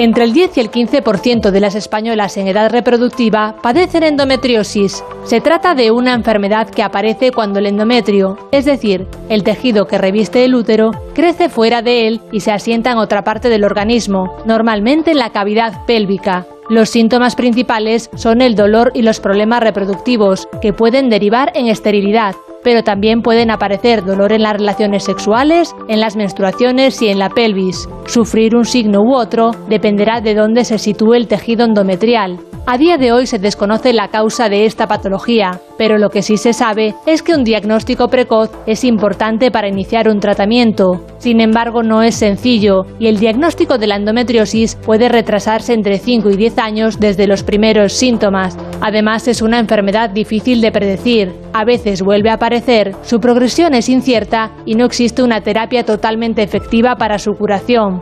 El objetivo del tratamiento es aliviar el dolor y normalmente se emplean anticonceptivos orales o los tratamientos hormonales, pero en casos severos o cuando los tratamientos hormonales no son eficaces puede ser necesaria la cirugía. Escoger un tratamiento u otro dependerá de las características que presenta la paciente. Hay que tener en cuenta los síntomas si desea quedarse embarazada, la edad y la extensión de la enfermedad. Ha venido hoy desde Guadalajara la jefa del servicio de obstetricia y ginecología de ese hospital universitario en Guadalajara, España. Siempre digo España porque me gusta eh, recordar que hay otros nombres que son Guadalajara. Ella es vicepresidente de la Sociedad Española de Obstetricia y Ginecología y profesor titular de la ginecología y obstetricia también en la Universidad de Alcalá de Henares. Bueno, ya saben ustedes que aquí lo importante es ser alguien en la docencia, ser alguien en la asistencia y también en la investigación. Pues aquí tienen el caso de la doctora Cancelo. Bueno, es duro esto de, de ser mujer y llegar a, a las jefaturas, ¿eh? Es duro. Hay que trabajar. Hay que trabajar. Hay que trabajar. Bueno, eh, de todas maneras, en Guadalajara trabajan ustedes bastante bien, ¿no? Hay, mu- hay muchos especialistas que se formaron en Madrid y en otros lugares que han acudido a Guadalajara porque pareció que salió allí algo nuevo, ¿no? Claro, fue un hospital de nueva creación en su momento y sí que muchos equipos se formaron allí mismo en ese hospital y se han desarrollado allí en ese hospital. Claro, claro. Y eso, eso hace un compañerismo diferente, ¿no? Las, las empresas que, bueno, esta también empezó de cero, todas las que empiezan de cero, pues tienen eso. Bueno, mm, ¿qué cree usted? ¿Que hay más de dos millones de mujeres que tienen endometriosis? Es difícil saberlo, es muy difícil saberlo porque es una enfermedad con unas características tan especiales que es difícil saber exactamente cuántas mujeres padecen esta enfermedad. Eh, eh, a mí me llamó mucho la atención una expresión que dice, es una enfermedad de una patología de evolución imprevisible, ¿no? Imprevisible. Eh, a mí me, yo se lo cuento, se lo conté en alguna ocasión, me tocaba en la facultad dar la clase de endometriosis y me apasionaba porque todo era incierto, ¿no? Y cuando es incierto, nadie te puede decir que no es cierto, ¿no? Entonces, me llamaba mucho la atención. ¿Cuál es su teoría de las causas de...? Sabemos que la causa es desconocida, pero hay una teoría hereditaria, hay una teoría inmunológica, hay una teoría de, de pase de lo que es la menstruación a través de las trompas y llega a la zona abdominal. ¿Qué cree usted? ¿O es un conjunto de cosas? ¿Qué piensa? La verdad es que cuando hay, cuando hay tantas teorías y tantas ideas de por qué se produce, realmente es que no lo sabemos. Y la realidad es que no lo sabemos. Parece que los mayores investigadores apuntan hacia esa posibilidad de la menstruación retrógrada, es decir, que pase sangre menstrual desde el útero por las trompas hacia la cavidad uterina. Y esas células entonces ya se puedan implantar en el peritoneo pélvico y empezar a desarrollarse allí. Esa parece una de las teorías, pero también es verdad que la inmunología propia de la mujer va a tener una importancia en que se desarrolle o no, o en esa imprevisibilidad que decía usted en cuanto a que no sabemos exactamente cómo va a evolucionar la enfermedad. Entonces, no cabe duda que ahí hay factores inmunológicos, factores genéticos que van a modificar el curso de la enfermedad y que en unas mujeres se manifieste de una manera y en otras de otra totalmente diferente. Claro, claro, claro. Bueno, eh, de todas maneras, ¿cómo se explica usted que ha matizado perfectamente el que la menstruación vaya hacia atrás a través de las trompas y se quede la cavidad abdominal, tenga una predilección por algunas zonas, específicamente por los ovarios, ¿no? Por eso, hoy, hoy cuando venía eh, aquí, en ya sabe usted que tenemos programas de fin de semana y, y- una persona que me he encontrado, digo, voy a, grabar la endometriosis, ¿no? Y, ah, pues yo, te- yo he tenido endometriosis, ¿no? Y por eso no he tenido hijos, ¿no? Que es lo, primer- lo que, claro, hacen que el ovario pues eh, se, obstaculice la producción de que el óvulo llegue y se, con el espermatozoide y se junte y se forme el, el- nuevo cigoto, ¿no? Bueno, en realidad, pero mm, ¿y cuando llega ese es algo de endometriosis, algo de, ese, de esa estructura tan inespecífica que es parte de una regla que luego no, es exactamente, aunque lo sea, no se, no se comporta, diríamos, al tacto ni a la visión externa igual. ¿Cómo se explica que pueda haber mujeres que tienen endometriosis en la nariz? en la nariz y, y prácticamente en cualquier órgano, en cualquier localización del cuerpo humano. Son raras. ¿no? Pero he querido ponerle el caso Bueno, más son extremo. raras, pero las vemos. Y vemos. las ve? Sí, sí que las vemos. Incluso mm, es nosotros mira. tuvimos un caso de una mujer que era en el dedo. En el dedo y todos los meses sangraba por el dedo, claro. Es igual que una menstruación, es decir, ese tejido se comporta exactamente igual que el endometrio, la mucosa que hay dentro del útero, y responde a los cambios hormonales. Y responde a los cambios hormonales de cada ciclo, produciendo esa descamación y ese sangrado. Claro, cuando es al exterior se ve, pero cuando es dentro, y si es en la nariz, por ejemplo, pues la mujer sangrará por la nariz, pero cuando es una localización en pulmón, pues sangra hacia el pulmón y se producen esas hemoptisis. Estoy seguro que Marina Turiac se lo va a contar a sus amigas. ¿Sabéis que se- es que te- En cualquier lugar. Ninguna pregunta tenía sobre esto. ¿Qué me cuentas? ¿Qué quieres preguntar? Bueno, volviendo a lo que decía el doctor, de que le habían comentado que no había podido ser madre, es así, doctora Cancelo, cuando una mujer sufre endometriosis, ¿no podrá quedarse embarazada de manera natural? No, no todas las mujeres. No todas las mujeres, y eso es importante diferenciarlo porque la endometriosis puede tener diferentes grados de afectación y mm, es también un poco difícil de definir qué mujer va a tener dificultad para tener embarazos. No cabe duda que las endometriosis más severas, que tengan gran afectación de las trompas, que tengan muchas adherencias, porque ese es uno de los problemas que produce la endometriosis, un proceso inflamatorio que hace que se peguen las estructuras, que las trompas y los ovarios se peguen al útero y eso dificulta que pueda quedar embarazada.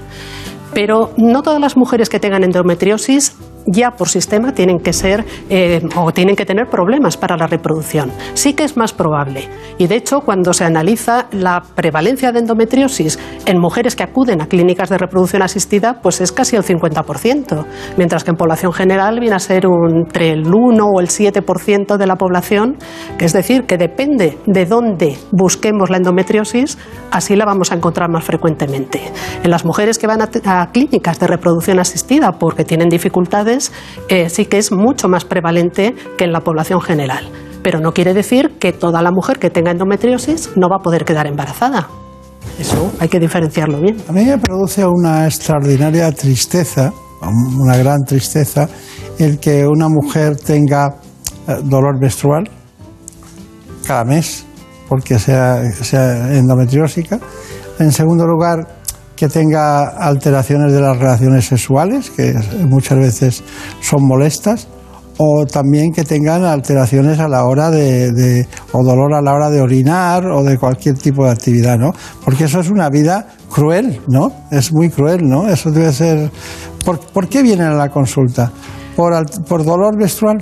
Pues es muy variable, es muy variable, pero generalmente, o, o por lo menos si vamos buscando perfiles de, de mujeres, las más jóvenes suelen venir por dolor durante la regla. Y además un dolor muy importante que incluso obliga a que no puedan o ir a la escuela o hacer su vida, su vida normal. Las jóvenes suele ser dolor durante la regla. Un poquito más avanzadas, además del dolor en la regla, son los problemas de reproducción que decíamos anteriormente. Ese puede ser la razón por la que vengan. Y otras veces lo que vienen es por complicaciones de la propia endometriosis. La endometriosis en los ovarios puede producir esos quistes que a veces se rompen y lo que producen es un abdomen agudo y vienen a urgencias porque ha habido una complicación de esa endometriosis. Y luego hay otro perfil de mujeres que vienen a consultarnos por dolor eh, durante las relaciones sexuales. Quizá ahí es menos llamativo, menos llamativo el grupo de mujeres que acuden por esta razón, pero por dolor pélvico crónico y mantenido sí que vienen a la consulta. Y hay estudios muy interesantes que analizan cuánto tiempo han tardado las mujeres en llegar al ginecólogo y, es, es, mm, triste, como decía usted anteriormente, porque hay una media de unos siete años hasta que llega al ginecólogo. Y también esos estudios dicen que han consultado casi hasta ocho veces antes de que se les haya remitido al ginecólogo. Ese quizás sería uno de los mensajes que tendríamos que, que dejar aquí, que cuando una mujer tenga dolor durante sus menstruaciones o dolor durante las relaciones sexuales, o bueno, estos problemas de reproducción que estamos contando, que acudan al ginecólogo para intentar solucionar el problema. Claro. Hay dos dolores que me inquietan mucho en las relaciones de pareja. Uno es la migraña, que siempre te duele la cabeza, ¿no? Eres mujer y, y ya no es creíble, ¿no? Es decir, parece cuando coincide con elementos de discusión que tienen todas las parejas, pero claro, no tienen ese problema, pero la migraña es un problema grave en ese sentido. Y el otro es la endometriosis, porque ella lo oculta también mucho porque dice, no quiero demostrar que no estoy bien. Eh, Ya se pondrá bien esto, con el tiempo irá mejorando. Incluso las madres siempre dicen, no te preocupes que esto llega a la normalidad, ¿no? Pero no llega a la normalidad. No llega, no llega y además la endometriosis suele ser progresiva. En algunas mujeres, bueno, pues hay unos síntomas y se quedan ahí, pero generalmente son progresivos. Y estos dolores con la actividad sexual eh, suelen ser progresivos y cada vez más intensos. Por eso mm, es razón más que suficiente para consultar con el ginecólogo intentando buscar una solución a, ese problema. Claro, claro. Bueno, pues eh, primer mensaje importante de, de epidemiología pública en esa paz que necesita cualquier mujer para llevar una vida normal, porque es cada mes ¿no? el asunto. Bueno, luego ya veremos lo que se encuentran ahí después, porque habrá todo tipo de cosas. Unos que impiden la fertilidad, quistes de chocolate que, que- que tipo se llaman así, ¿no? Los quistes de chocolate que envuelven a los ovarios y hay que hacer una laparoscopia y trabajarlos. O quizás eh, problemas de intervenciones más profundas y más, y más eh, diríamos, radicales. De todas maneras, quiero recordar esto es importante, Marina, y pa- para las dos y para vuestras amigas y compañía, que cuando empieza la menstruación mejora muchísimo la, la- endometriosis, el dolor de la endometriosis. Y eso hace, quizás una especie de alivio que dice, bueno, ya lo he pasado, ¿no? Y, tengo la menstruación. Eh, La, la expresión con la pareja es tengo la menstruación. Luego mejoran y entonces hasta el mes siguiente, ¿no? Y entonces siempre hay una explicación. Es que Pepita, Carmen, Manolita, no sé qué, cuando tiene la menstruación siempre le duele, ¿no? Y luego se le quita. Entonces eso yo creo que influye en alargar el proceso de ir al- a buscar un buen diagnóstico, ¿no? Digo yo, puede ser. Sí, es, en algunos casos sí, pero hay también mujeres que tienen dolor pélvico crónico, es decir, todo el tiempo, todo Ah, claro. el tiempo están con dolor y, y eso es realmente mm, dificultoso para hacer una vida normal y empeora de clara manera la calidad de vida de estas mujeres. Tendría usted que escribir un libro de dolor pélvico crónico, porque hay, pues yo calculo que unas 30 causas de dolor pélvico crónico, y no es solo esta, ¿no? Y ver qué hay que hacer en cada caso, ¿no? Es difícil. Y no nos forman para este tipo de patologías multidisciplinares, ¿no? Así es. Pero hay un binomio que a mí, yo siempre hablo de binomios en medicina, de cuando concurren dos circunstancias, menopausia y endometriosis. ¿Qué me dice? Pues que es muy buena asociación, porque cuando llega la menopausia eh, deja de producirse ese estímulo hormonal que es lo que altera a la endometriosis. La endometriosis es un tejido mm, que responde a las hormonas. En la menopausia los ovarios eh, dejan de producir esas hormonas y por tanto se mejora claramente y esos implantes y esas lesiones que veíamos cuando la mujer estaba en la edad reproductiva mm, van desapareciendo y la mujer está encantada de tener la menopausia porque se alivia de esas molestias que tenía anteriormente. Pues vamos a ver lo que nos cuenta y ha preparado Marina Montiel sobre este tema. La endometriosis aparece normalmente en mujeres mayores de 30 años y tiende a desaparecer pasados los 50, pero son muchas las que se ven afectadas durante la menopausia a la vez que aumenta el crecimiento de los fibromas. Según estudios recientes, la endometriosis deja de estar presente si los síntomas son leves. En cambio, si son graves durante la época reproductiva, puede que la endometriosis vaya a más en el periodo de la menopausia, provocando en muchas ocasiones efectos como la caída del cabello. Por norma general, existen varias maneras de reaccionar con endometriosis y menopausia. Es posible que se detecte cuando se tienen 50 años, una edad en la que normalmente no se desea tener más hijos, y una solución es eliminar por cirugía el útero y dejar paso a la menopausia. Hay otras situaciones en las que los síntomas son graves y la endometriosis no remite ni con la medicación ni con la entrada de la menopausia. Incluso puede que la enfermedad aumente. En estos casos la cirugía suele ser la única solución para eliminarla. De cualquier modo, la última decisión siempre la tendrá el ginecólogo, dependiendo del diagnóstico y de la situación en la que se encuentre cada paciente. Coincidimos perfectamente en lo que usted planteaba. Eh, ese binomio es muy, es muy útil para muchas mujeres, pero tampoco que esperen a la menopausia para no tener molestias, ni dolores, ni de nada de ese tipo. Bueno, pues es impresionante. Hemos visto el elemento diagnóstico fundamental y también el elemento, diríamos, terapéutico más inocuo y menos invasivo como es la laparoscopia. ¿Hay algún tratamiento médico para tratar la endometriosis? Bueno, ese es el inicio que hacemos siempre, un tratamiento médico. eh, piensen ustedes que no hay ninguna medicina que nos cure la endometriosis. Pero sí tenemos mm, herramientas para disminuir los síntomas de estas mujeres, sobre todo el dolor. Y En ese sentido, podemos empezar con todas las baterías que quieran de fármacos analgésicos, pero luego utilizamos tratamientos hormonales con idea de reducir esos implantes, de reducir esa respuesta que tiene el tejido a los cambios hormonales y una de las herramientas que tenemos son los anticonceptivos hormonales. Los combinados en aquellas mujeres que no quieren hijos y en aquellas mujeres que quieren hijos utilizamos gestágenos que lo que hacen es mm, reducir, reducir esos implantes, producir una transformación secretora de esos implantes con idea de que se reduzca el tamaño y que duelan menos. El objetivo es aliviar las molestias de la mujer, porque sabemos que no lo vamos a curar, pero sí mejorar. María Jesús Cancelo, ¿cuál es su conclusión del programa de endometriosis? Pues yo creo que lo podemos resumir en, dos cuestiones. Una, que no demoren el diagnóstico. Es decir, cuando haya síntomas, que acudan a buscar ayuda para estos síntomas. Y en segundo lugar, el decir que tenemos herramientas, tanto médicas como quirúrgicas, que desde luego pueden solucionar, o en muchos casos, o por lo menos aliviar en la mayoría de- de las situaciones. Pues ha sido un placer, como siempre. Ya sé que Guadalajara no está muy lejos, pero bueno, usted siempre, siempre hace literatura de la, de la ciencia en todos los sentidos y me gustaría, por favor, deje de ser vicepresidenta de la, de la Sociedad Española de Ginecología, que llevo ya 10 años empeñado que sea presidenta. A ver qué pasa. Ya me dirá lo que tengo que hacer, porque voto solo hay uno. ¿eh? Muchas gracias por la confianza. Gracias. Hasta pronto. Gracias. En buenas manos. El programa de salud de Onda Cero. Dirige y presenta el doctor Bartolomé Beltrán. ¿Conoces la relación entre cuidar de tu hogar y cuidar de ti? En Murprotec sabemos que cuando eliminamos las humedades de forma definitiva de tu hogar estamos cuidando de ti y de tu familia. Una vivienda libre de humedades es sana y segura. Llámanos al 930 1130 o accede en murprotec.es. Cuidando de tu hogar, cuidamos de ti.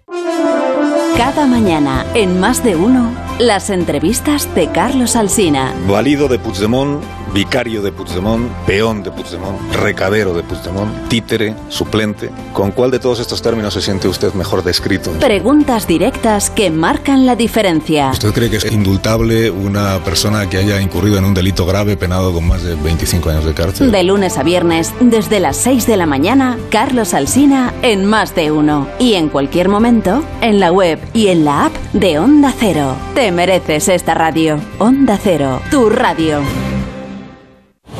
Michael Jordan es considerado el mejor jugador de baloncesto de la historia. El 14 de junio de 1998, Jordan hizo magia por última vez con la camiseta de los Chicago Bulls. Se jugaba la final de la NBA frente a Utah. Era el último partido de Jordan antes de su anunciada retirada y con su última canasta consiguió la victoria y su sexto anillo. 17 seconds from game seven or from championship number six. Open.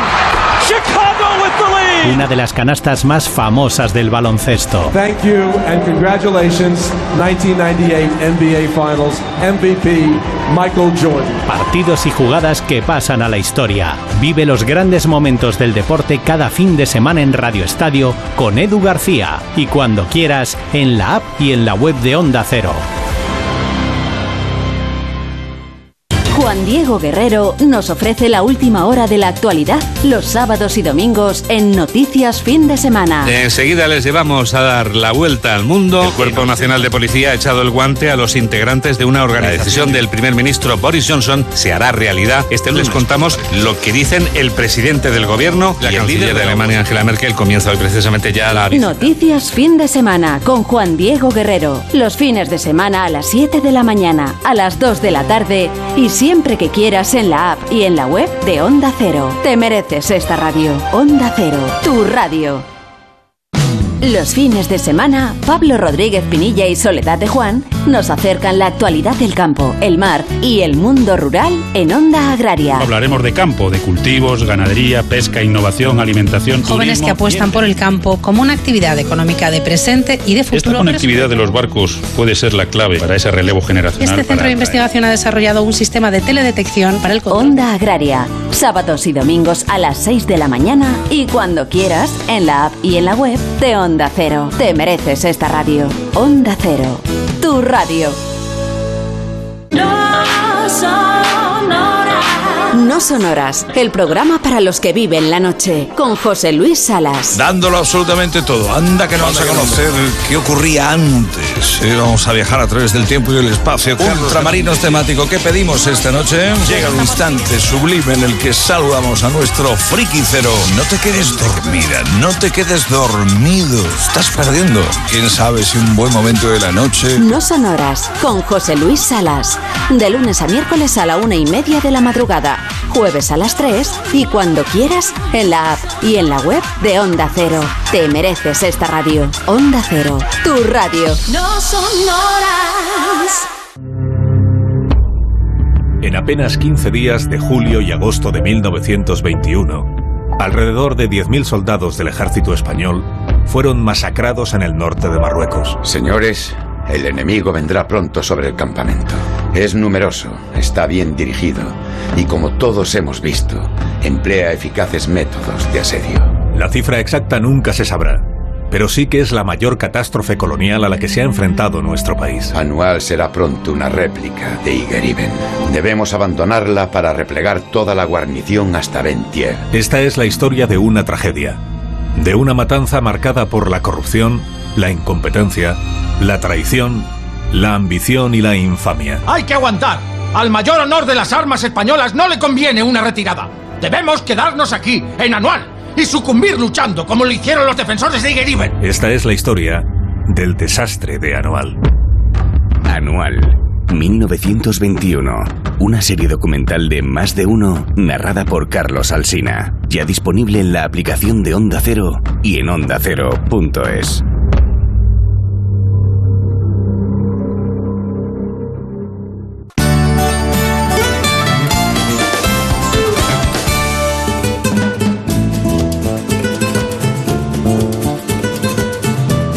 llegado el momento de conocer lo que publican nuestros compañeros de La Razón en ese suplemento de A tu Salud. Saludos desde La Razón. Esta semana, en nuestro reportaje de portada, con motivo del Día Internacional de las Personas de Edad, hablamos del futuro de los cuidados asistenciales que recibirán los actuales baby boomers, es decir, las personas que ahora tienen entre 55 y 70 años. Según un estudio publicado esta semana por CLECE, la asistencia personalizada, la ayuda a domicilio y la teleasistencia basada en las nuevas tecnologías marcarán la forma de cuidar en las próximas décadas. Además, contamos la historia de Israel, un joven que gracias a la neurorehabilitación motora y cognitiva ha podido recuperar parte de su autonomía después de más de siete meses ingresado en el hospital por culpa de la COVID-19. Desde el punto de vista de los pacientes explicamos que la mayoría está a favor de que los medicamentos hospitalarios puedan recogerse en la farmacia habitual.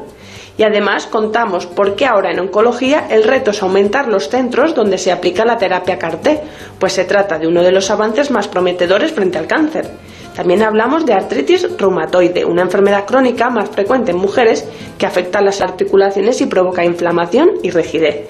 Y en nuestra contra entrevistamos al doctor Guillermo Pradíes, presidente de la Sociedad Española de Prótesis Estomatológica y Estética, que celebrará su próximo congreso anual del 9 al 11 de octubre en Madrid.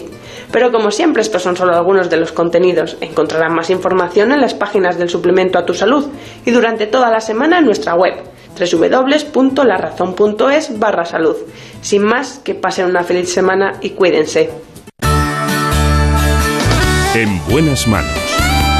El programa de salud de Onda Cero.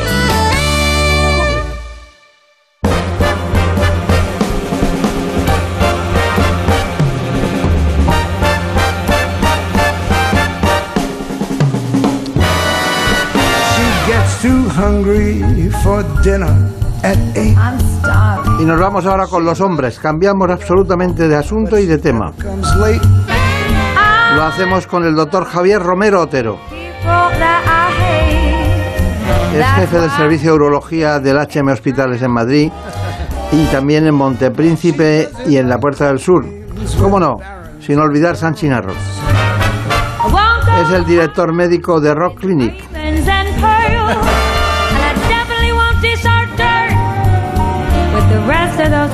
vamos a hablar del robot Da Vinci.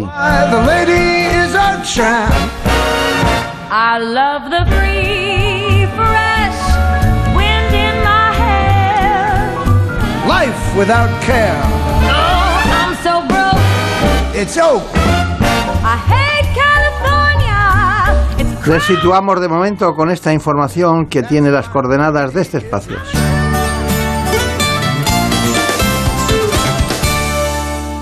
El robot Da Vinci es actualmente la técnica más evolucionada de cirugía mínimamente invasiva. Con esta tecnología, el cirujano no opera con sus manos, sino manipulando un robot a distancia y permanece sentado en una consola dentro del quirófano. Desde esta posición, maneja los cuatro brazos motorizados que tiene el equipo, capaces de reproducir los movimientos del especialista en el quirófano. Además, también maneja varios pedales para ir cambiando de un brazo a otro y mover la cámara. Las imágenes captadas se integran y se procesan en el llamado carro de visión y están a la disposición de todo el equipo.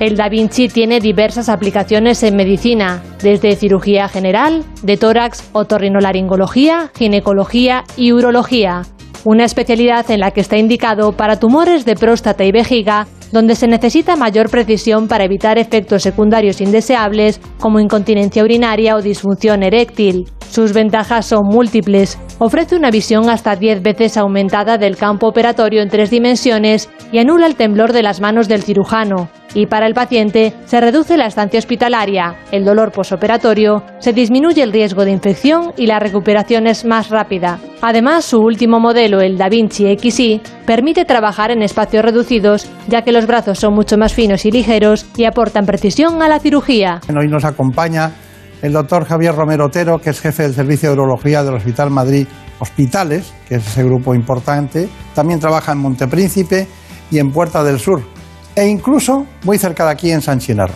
Además, eso le da unas características de poder hacer un trabajo en cada uno de los hospitales dentro de la misma disciplina. Además, es director médico de Rock Clinic y responsable de la unidad de andrología y también de todo el sistema funcional del varón del Hospital Universitario 12 de octubre.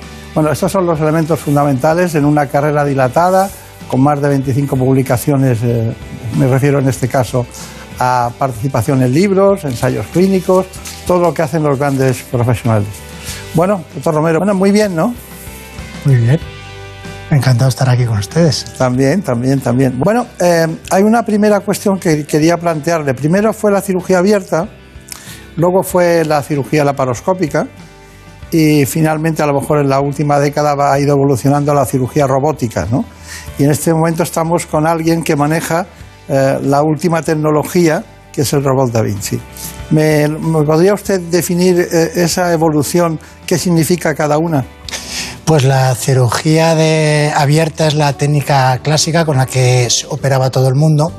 Eh, yo llegué a vivir y aprender la cirugía abierta cuando era residente en el Hospital Universitario 12 de Octubre y en mis primeros años de adjunto. Eh, luego vino la cirugía laparoscópica, que consiste en insertar a través de unos pequeños orificios como máximo de un centímetro del abdomen una cámara y un instrumental para poder eh, realizar la intervención. Eh, la cirugía laparoscópica es eh, manual, de modo que eh, todavía mantenía, conservaba eh, mucho de artesanal del tiempo quirúrgico y con el desarrollo de la cirugía laparoscópica al mismo tiempo se estaba intentando desarrollar un sistema robótico para operar eh, para que cuando hubiese un caso de guerra eh, se pudiese operar desde una consola a distancia a los pacientes en el campo de batalla sin trasladar los equipos médicos y a los cirujanos.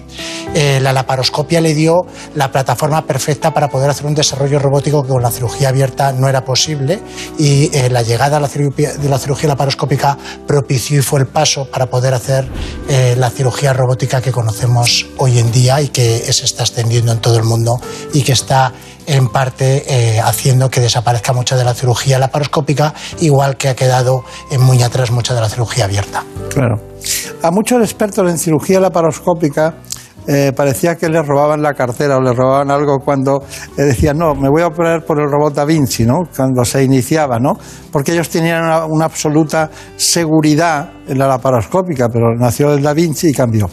Eh, luego hablaremos de esas matizaciones, qué ventajas tiene uno y qué ventajas tiene otro, porque hay grandes cirujanos urológicos que trabajan con laparoscopia y, y les va muy bien en muchas, en muchas patologías. Bien, pero si usted se encuentra, un- un- una persona se encuentra con un cirujano que lleva 25 años haciendo cirugía abierta y se encuentra con alguien que lleva dos años haciendo robot Da Vinci, ¿qué le aconsejamos? ¿Con quién se opera? Eh, yo, eh, yo y los datos que existen en la literatura dicen que lo que hay que elegir es a un buen cirujano. Lo importante es el cirujano. ¿Es imprescindible un robot o una buena laparoscopia para tener unos buenos resultados? No. Lo importante es tener un buen cirujano. Un buen cirujano abierto es capaz de obtener los mismos resultados que un cirujano laparoscópico que un buen cirujano robótico. Lo que ocurre es que la robótica ayuda a, lo a la mayoría de los cirujanos a obtener esos resultados buenos. De modo que introducir un robot dentro de un equipo quirúrgico, por lo general, eleva el resultado de la mayoría de los cirujanos, pero no es imprescindible para obtener buenos resultados. Está bien. Usted utiliza el, robot eh, que es el XI, pero según mis datos ya está el Avex Da Vinci en, en marcha, eh, de- que creo que es de Medtronic, y también hay otro más, que no recuerdo bien el, el nombre, pero hay otro más de otra tecnología que pueden venir en cualquier momento. ¿Los necesitamos? ¿Van a aportar algo nuevo? ¿Ya se están preparando para esas nuevas plataformas robóticas? Yo creo que, que, mm, el robot único que existe ahora mismo comercializado en el mundo es de eh, la marca Intuitive Surgical, que es americana, que desarrolló el Da Vinci. Creo que ha hecho un excelente trabajo de inversión y de investigación y creo que nos ha dado una herramienta fabulosa que ha facilitado que muchos cirujanos que no tienen mucha experiencia ni acceso a tener un gran volumen de pacientes puedan operar a un alto nivel, eh, pero creo que los monopolios no son buenos en la vida para nada y creo que la competencia es buena. Eh, creo que la llegada de la competencia hará que Da Vinci tenga todavía que apretar más para mejorar sus sistemas. Creo que hará que bajen los precios. Creo que hará que haya, eh, bueno, pues eh, yo creo en el libre mercado y creo que es bueno y es positivo para todos esa competencia. Medtronic está apostando por un robot nuevo. Hay otras casas también alemanas, italianas que están también trayendo el Bitrack, ¿no? cirugía robótica nueva y no se trata solo eh, de intentar imitar lo que ya tenemos que es Da Vinci, sino intentar dar soluciones parciales a cosas que eh, en ocasiones pues es excesivo el Da Vinci. Ustedes manejan cuatro brazos y pedales, siete pedales. Siete pedales tiene el... Y, y- y eso, y eso como, eh, explíquemelo un poco, porque luego dice, bueno, es- tienen que estar ayudados de un gran equipo, tienen un- detrás un gran, pero no es solo. Y luego, eso de que las manos, aunque tiemblen, no tiemblen con el eso tiene que tener una explicación, ¿no? Eh, sí, que no transmite el robot a los brazos el temblor que pueda tener uno o que además se acumula con el cansancio que va apareciendo con el cansancio eh, cuando uno tiene unas cirugías largas. Eh, la cirugía laparoscópica, cuando una vamos a compararlo con la cirugía laparoscópica, que es lo que realmente competiría, ¿no? porque la cirugía abierta tiene unos fundamentos completamente distintos. En la cirugía laparoscópica, cuando una persona está operando, tenemos al paciente aquí. Eh, si estuviésemos haciendo una prostomía radical, la cabeza del paciente estaría aquí, yo estaría aquí posicionado, mi ayudante estaría así. Y tengo que estar en esta postura en torno a 3-4 horas eh, manteniéndola así. Eh, eso hace, primero, que me fatigue, segundo, que me canse. Los grandes laparoscopistas que han hecho mucha cirugía laparoscópica están teniendo, la mayoría de ellos, eh, problemas en el manguito de los rotadores. eh, El síndrome supraespinoso. del supraespinoso y se están teniendo que operar, están teniendo que parar de tantas horas como, como, como han pasado en esta posición. Eh, uno mira la pantalla y tiene que integrar la pantalla que está viendo allí con los movimientos que él está haciendo aquí.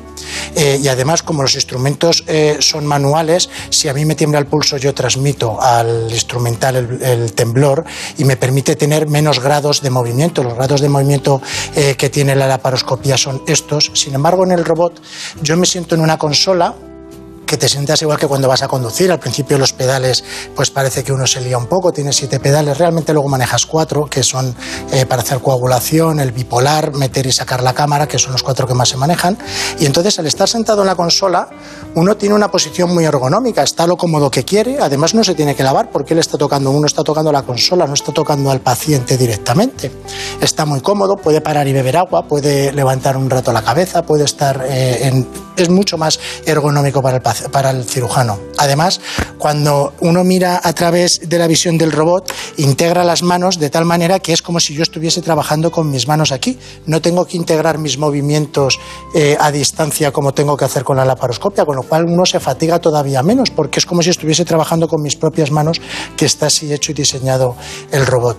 Además, con el, con el transcurso de las horas en quirófano, al estar cansado, muchas veces uno empieza con temblores, eh, con dubitativos, y eso no se transmite. La ingeniería que han hecho del propio robot hace que ese temblor no transmita de las manos de uno en la consola a los brazos del robot, con lo cual eh, para nosotros es una herramienta muy buena que nos permite poder operar eh, más pacientes en menos tiempo, con menos cansancio y más precisión. Claro, claro, claro. claro. Es una postura de aviador, ¿no? Pero de todas maneras, eh, lo, de, lo de las horas que son y los movimientos, no cuando giran hacia allí, eh, mm, aparte que puedan equivocarse en lo que es la coagulación o lo que es el corte, que eso necesita una disciplina, ¿no? Si pasa, si pasa en el caso en el que uno quiere ser preciso es muy complicado.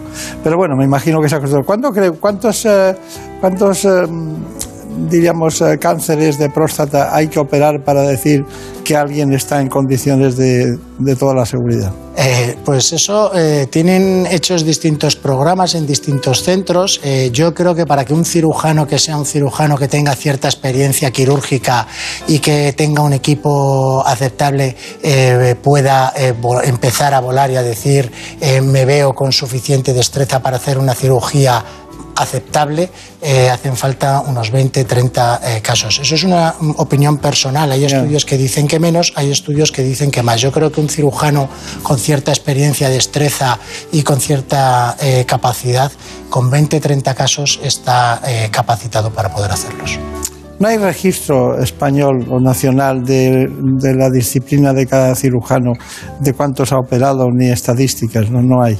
Eh, un registro a nivel nacional, hasta donde llega mi conocimiento, no. Luego, esto es muy interesante además porque cuando uno publica sus datos aislados eh, suelen ser mejores que cuando los comunica en grupo. Eh, cuando yo digo lo que yo he hecho suelen ser...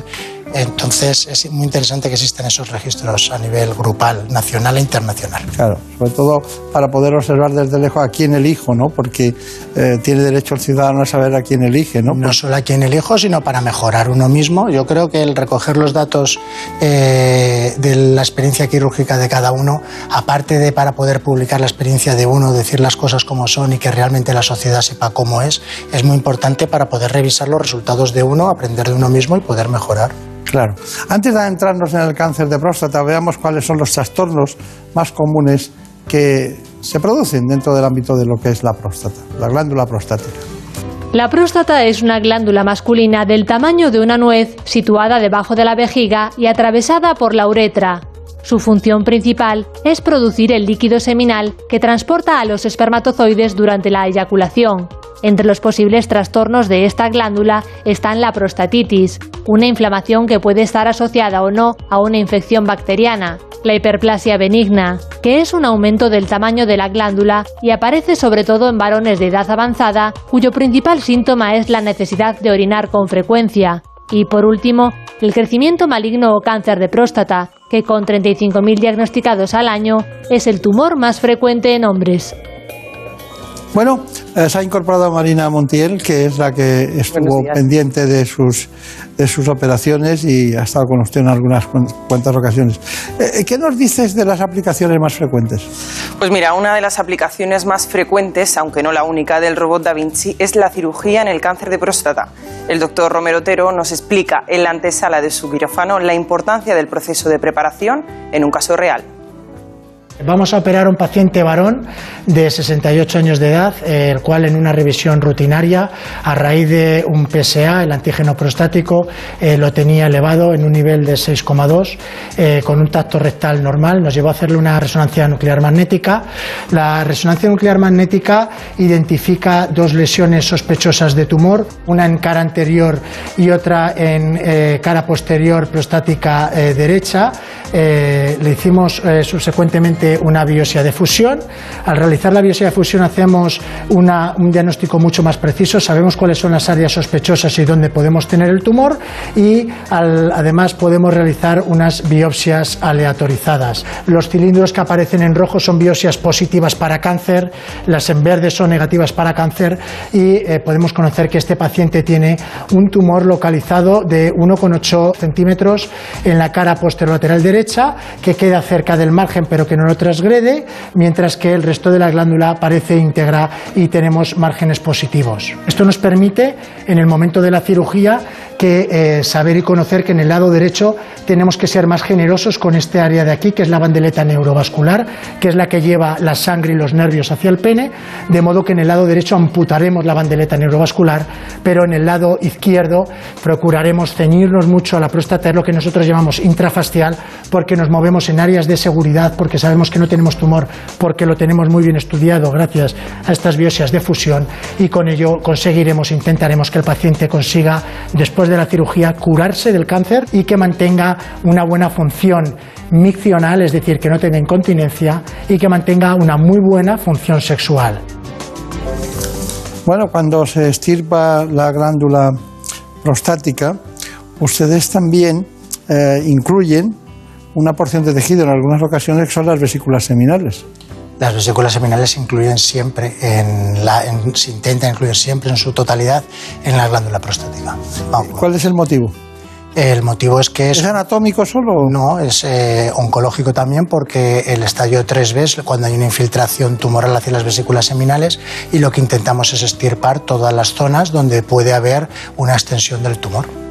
Este paciente que ha operado usted con esa edad, 54 he oído, creo, eh, es joven para tener cáncer de próstata, ¿no? Aunque, aunque empiece, pueda tener cáncer de próstata una persona de 45, pero el pico, según mis datos, son de 70 años, ¿no? Eh, mm, para que la gente lo entienda, hay una correlación de padecer cáncer de próstata eh, que va eh, década por porcentaje. 50 años, 50%, 60 años, 60%. Es la regla mnemotécnica, pero que no falla, ¿eh? Es, eh, entonces, y lo que pasa es que eh, a partir de los 75 años eh, no operamos prácticamente a ningún paciente, porque para que un paciente lo llevemos a quirófano con intención curativa ha de tener una esperanza de edad superior a 10 años, con lo cual nuestro rango de cirugía suele ir entre 45 y 75 años, pero siempre acercándonos más hacia los 70. Aquí tendría poco trabajo porque es un equipo muy joven. Eh, todos. Bueno, eh, la destreza es importante, ¿no? Es muy importante, pero también está ayudado por un equipo, ¿no? Yo creo que la destreza es muy importante y las capacidades, las eh, buenos cirujanos a veces cuando preguntan, bueno, ¿este por qué es buen cirujano, otro tal? Bueno, pues eh, un buen cirujano es una persona que, tenga destreza, es una persona que tenga determinación, que sepa tener paciencia cuando las cosas se ponen feas. Que sepa indicar, ¿no? Eh, bueno, lo más importante es saber indicar. Si indicas mal, por muy bien que operes, estás haciendo las cosas ya desde el origen mal, entonces eh, mal camino. Y luego es muy importante tener un equipo amplio, sólido eh, y bueno. Nosotros ahora en HMI Hospitales, eh, para mí es un placer estar eh, al cargo de todos los hospitales, aunque tenemos la cirugía robótica centralizada en San Chinarro, pero tenemos ahí el centro Clara Campal oncológico, tenemos un grupo grande de cirugía, no solo opero yo robótico, sino que tengo eh, conmigo otras cinco personas que hacen cirugía robótica, que tienen una amplia experiencia. Eh, además, cuando tenemos algún problema y hay que recurrir a la radioterapia, tenemos un servicio de radioterapia eh, muy potente, tenemos un servicio de oncología médica eh, con una larguísima experiencia, con Jesús García Donas al frente. En fin, yo creo que el equipo, eh, para que las cosas vayan bien, eh, tanto dentro del quirófano como fuera, es muy importante. Si alguien algún día viene con nosotros a operarse y ha visto este programa, verá que los enfermeros son siempre los mismos, son enfermeros. Mi enfermero tiene 61 años, se llama Antonio Campo, lleva conmigo toda la vida. Eh, intento siempre replicar el mismo equipo, las mismas personas, para que tengamos experiencia, para que nos conozcamos el equipo y para que cada vez que empezamos eh, con una tarea, eh, pues sepamos todos cuál es nuestra misión y qué es lo que tenemos que hacer, que yo creo que es eh, la forma de llegar a buen término. Lo que tiene usted muy buena edad, porque un cirujano tarda mucho en formarse, como es joven, tiene mucho tiempo para que esa experiencia se pueda, la puedan disfrutar los pacientes, ¿no? Porque, claro, antes la- las, las nuevas tecnologías llegaban a los cirujanos tarde, cuando ya estaban acostumbrados a cirugías, diríamos la cirugía abierta, ¿no? Porque la primera operación que se hizo transatlántica fue una laparoscopia, o sea que ha pasado, ha pasado tiempo. Hacer una operación vía transatlántica también tiene, sus- Tiene, tiene. tiene sus cosas. Bueno, ¿cuál es su conclusión? Mi conclusión es que cuando una persona tenga un cáncer de próstata, que vaya a un centro eh, donde haya gente que tenga eh, experiencia en el tratamiento del mismo y que elija un cirujano en el que confíe y que haga bien la técnica quirúrgica que haga. No tiene eh, nadie por qué volverse loco. Yo, que, robot, robot, robot. Yo creo que el robot ayuda a la mayoría de los cirujanos y yo desde luego creo que, que, a la mayoría de los cirujanos los mejora.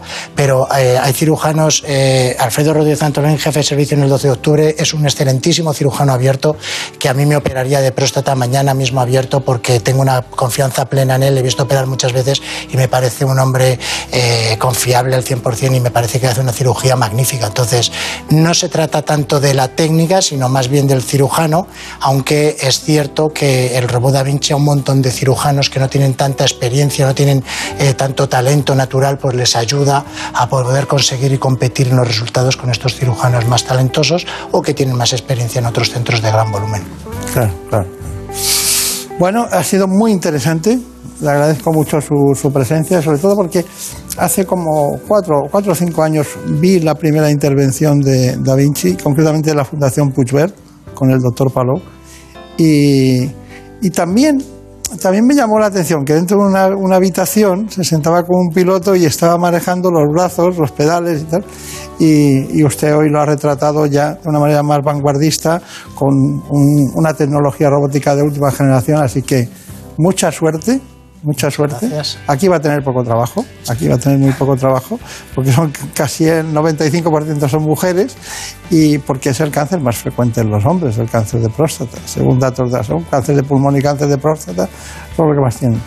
Y muchos recuerdos a la familia Barca, ¿eh? mucha, mucha suerte. Muchísimas gracias eh, y enhorabuena por el programa y por la divulgación que hace tan excelente. Muchísimas gracias. Muchas gracias. En buenas manos. El programa de salud de Onda Cero. Dirige y presenta el doctor Bartolomé Beltrán. Por un beso tuyo, contigo me voy. No me lo pregunto, contigo me voy. Que se me fue del alma, contigo me voy. Yo me voy, yo me voy, yo me voy, yo me voy. Después de haber oído al doctor Roy Piñeiro,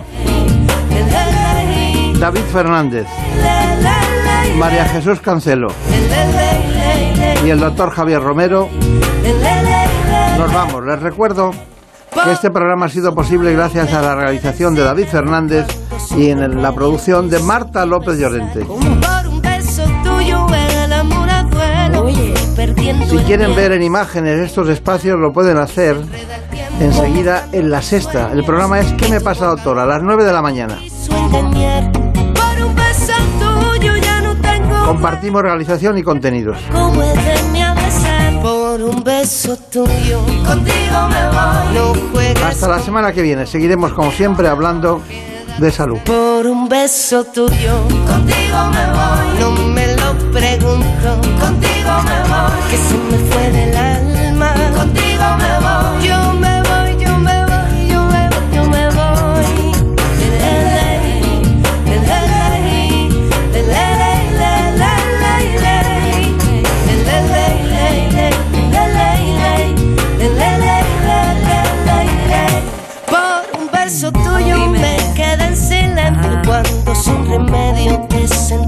sentí besar. Como por un beso tuyo el amor a duelo y perdiendo el miedo se dejó llevar y se enreda el tiempo mojando los sueños y tu boca loca me quiso engañar. Por un beso tuyo ya no tengo dueño, acércate un poco, muéveme a besar. Por un beso tuyo, contigo me voy. No juegues conmigo, contigo me voy. Quédate esta noche, Contigo me voy. Conmigo, conmigo, conmigo hay por un beso tuyo. Contigo me voy. No juegues conmigo. Contigo me voy. Queda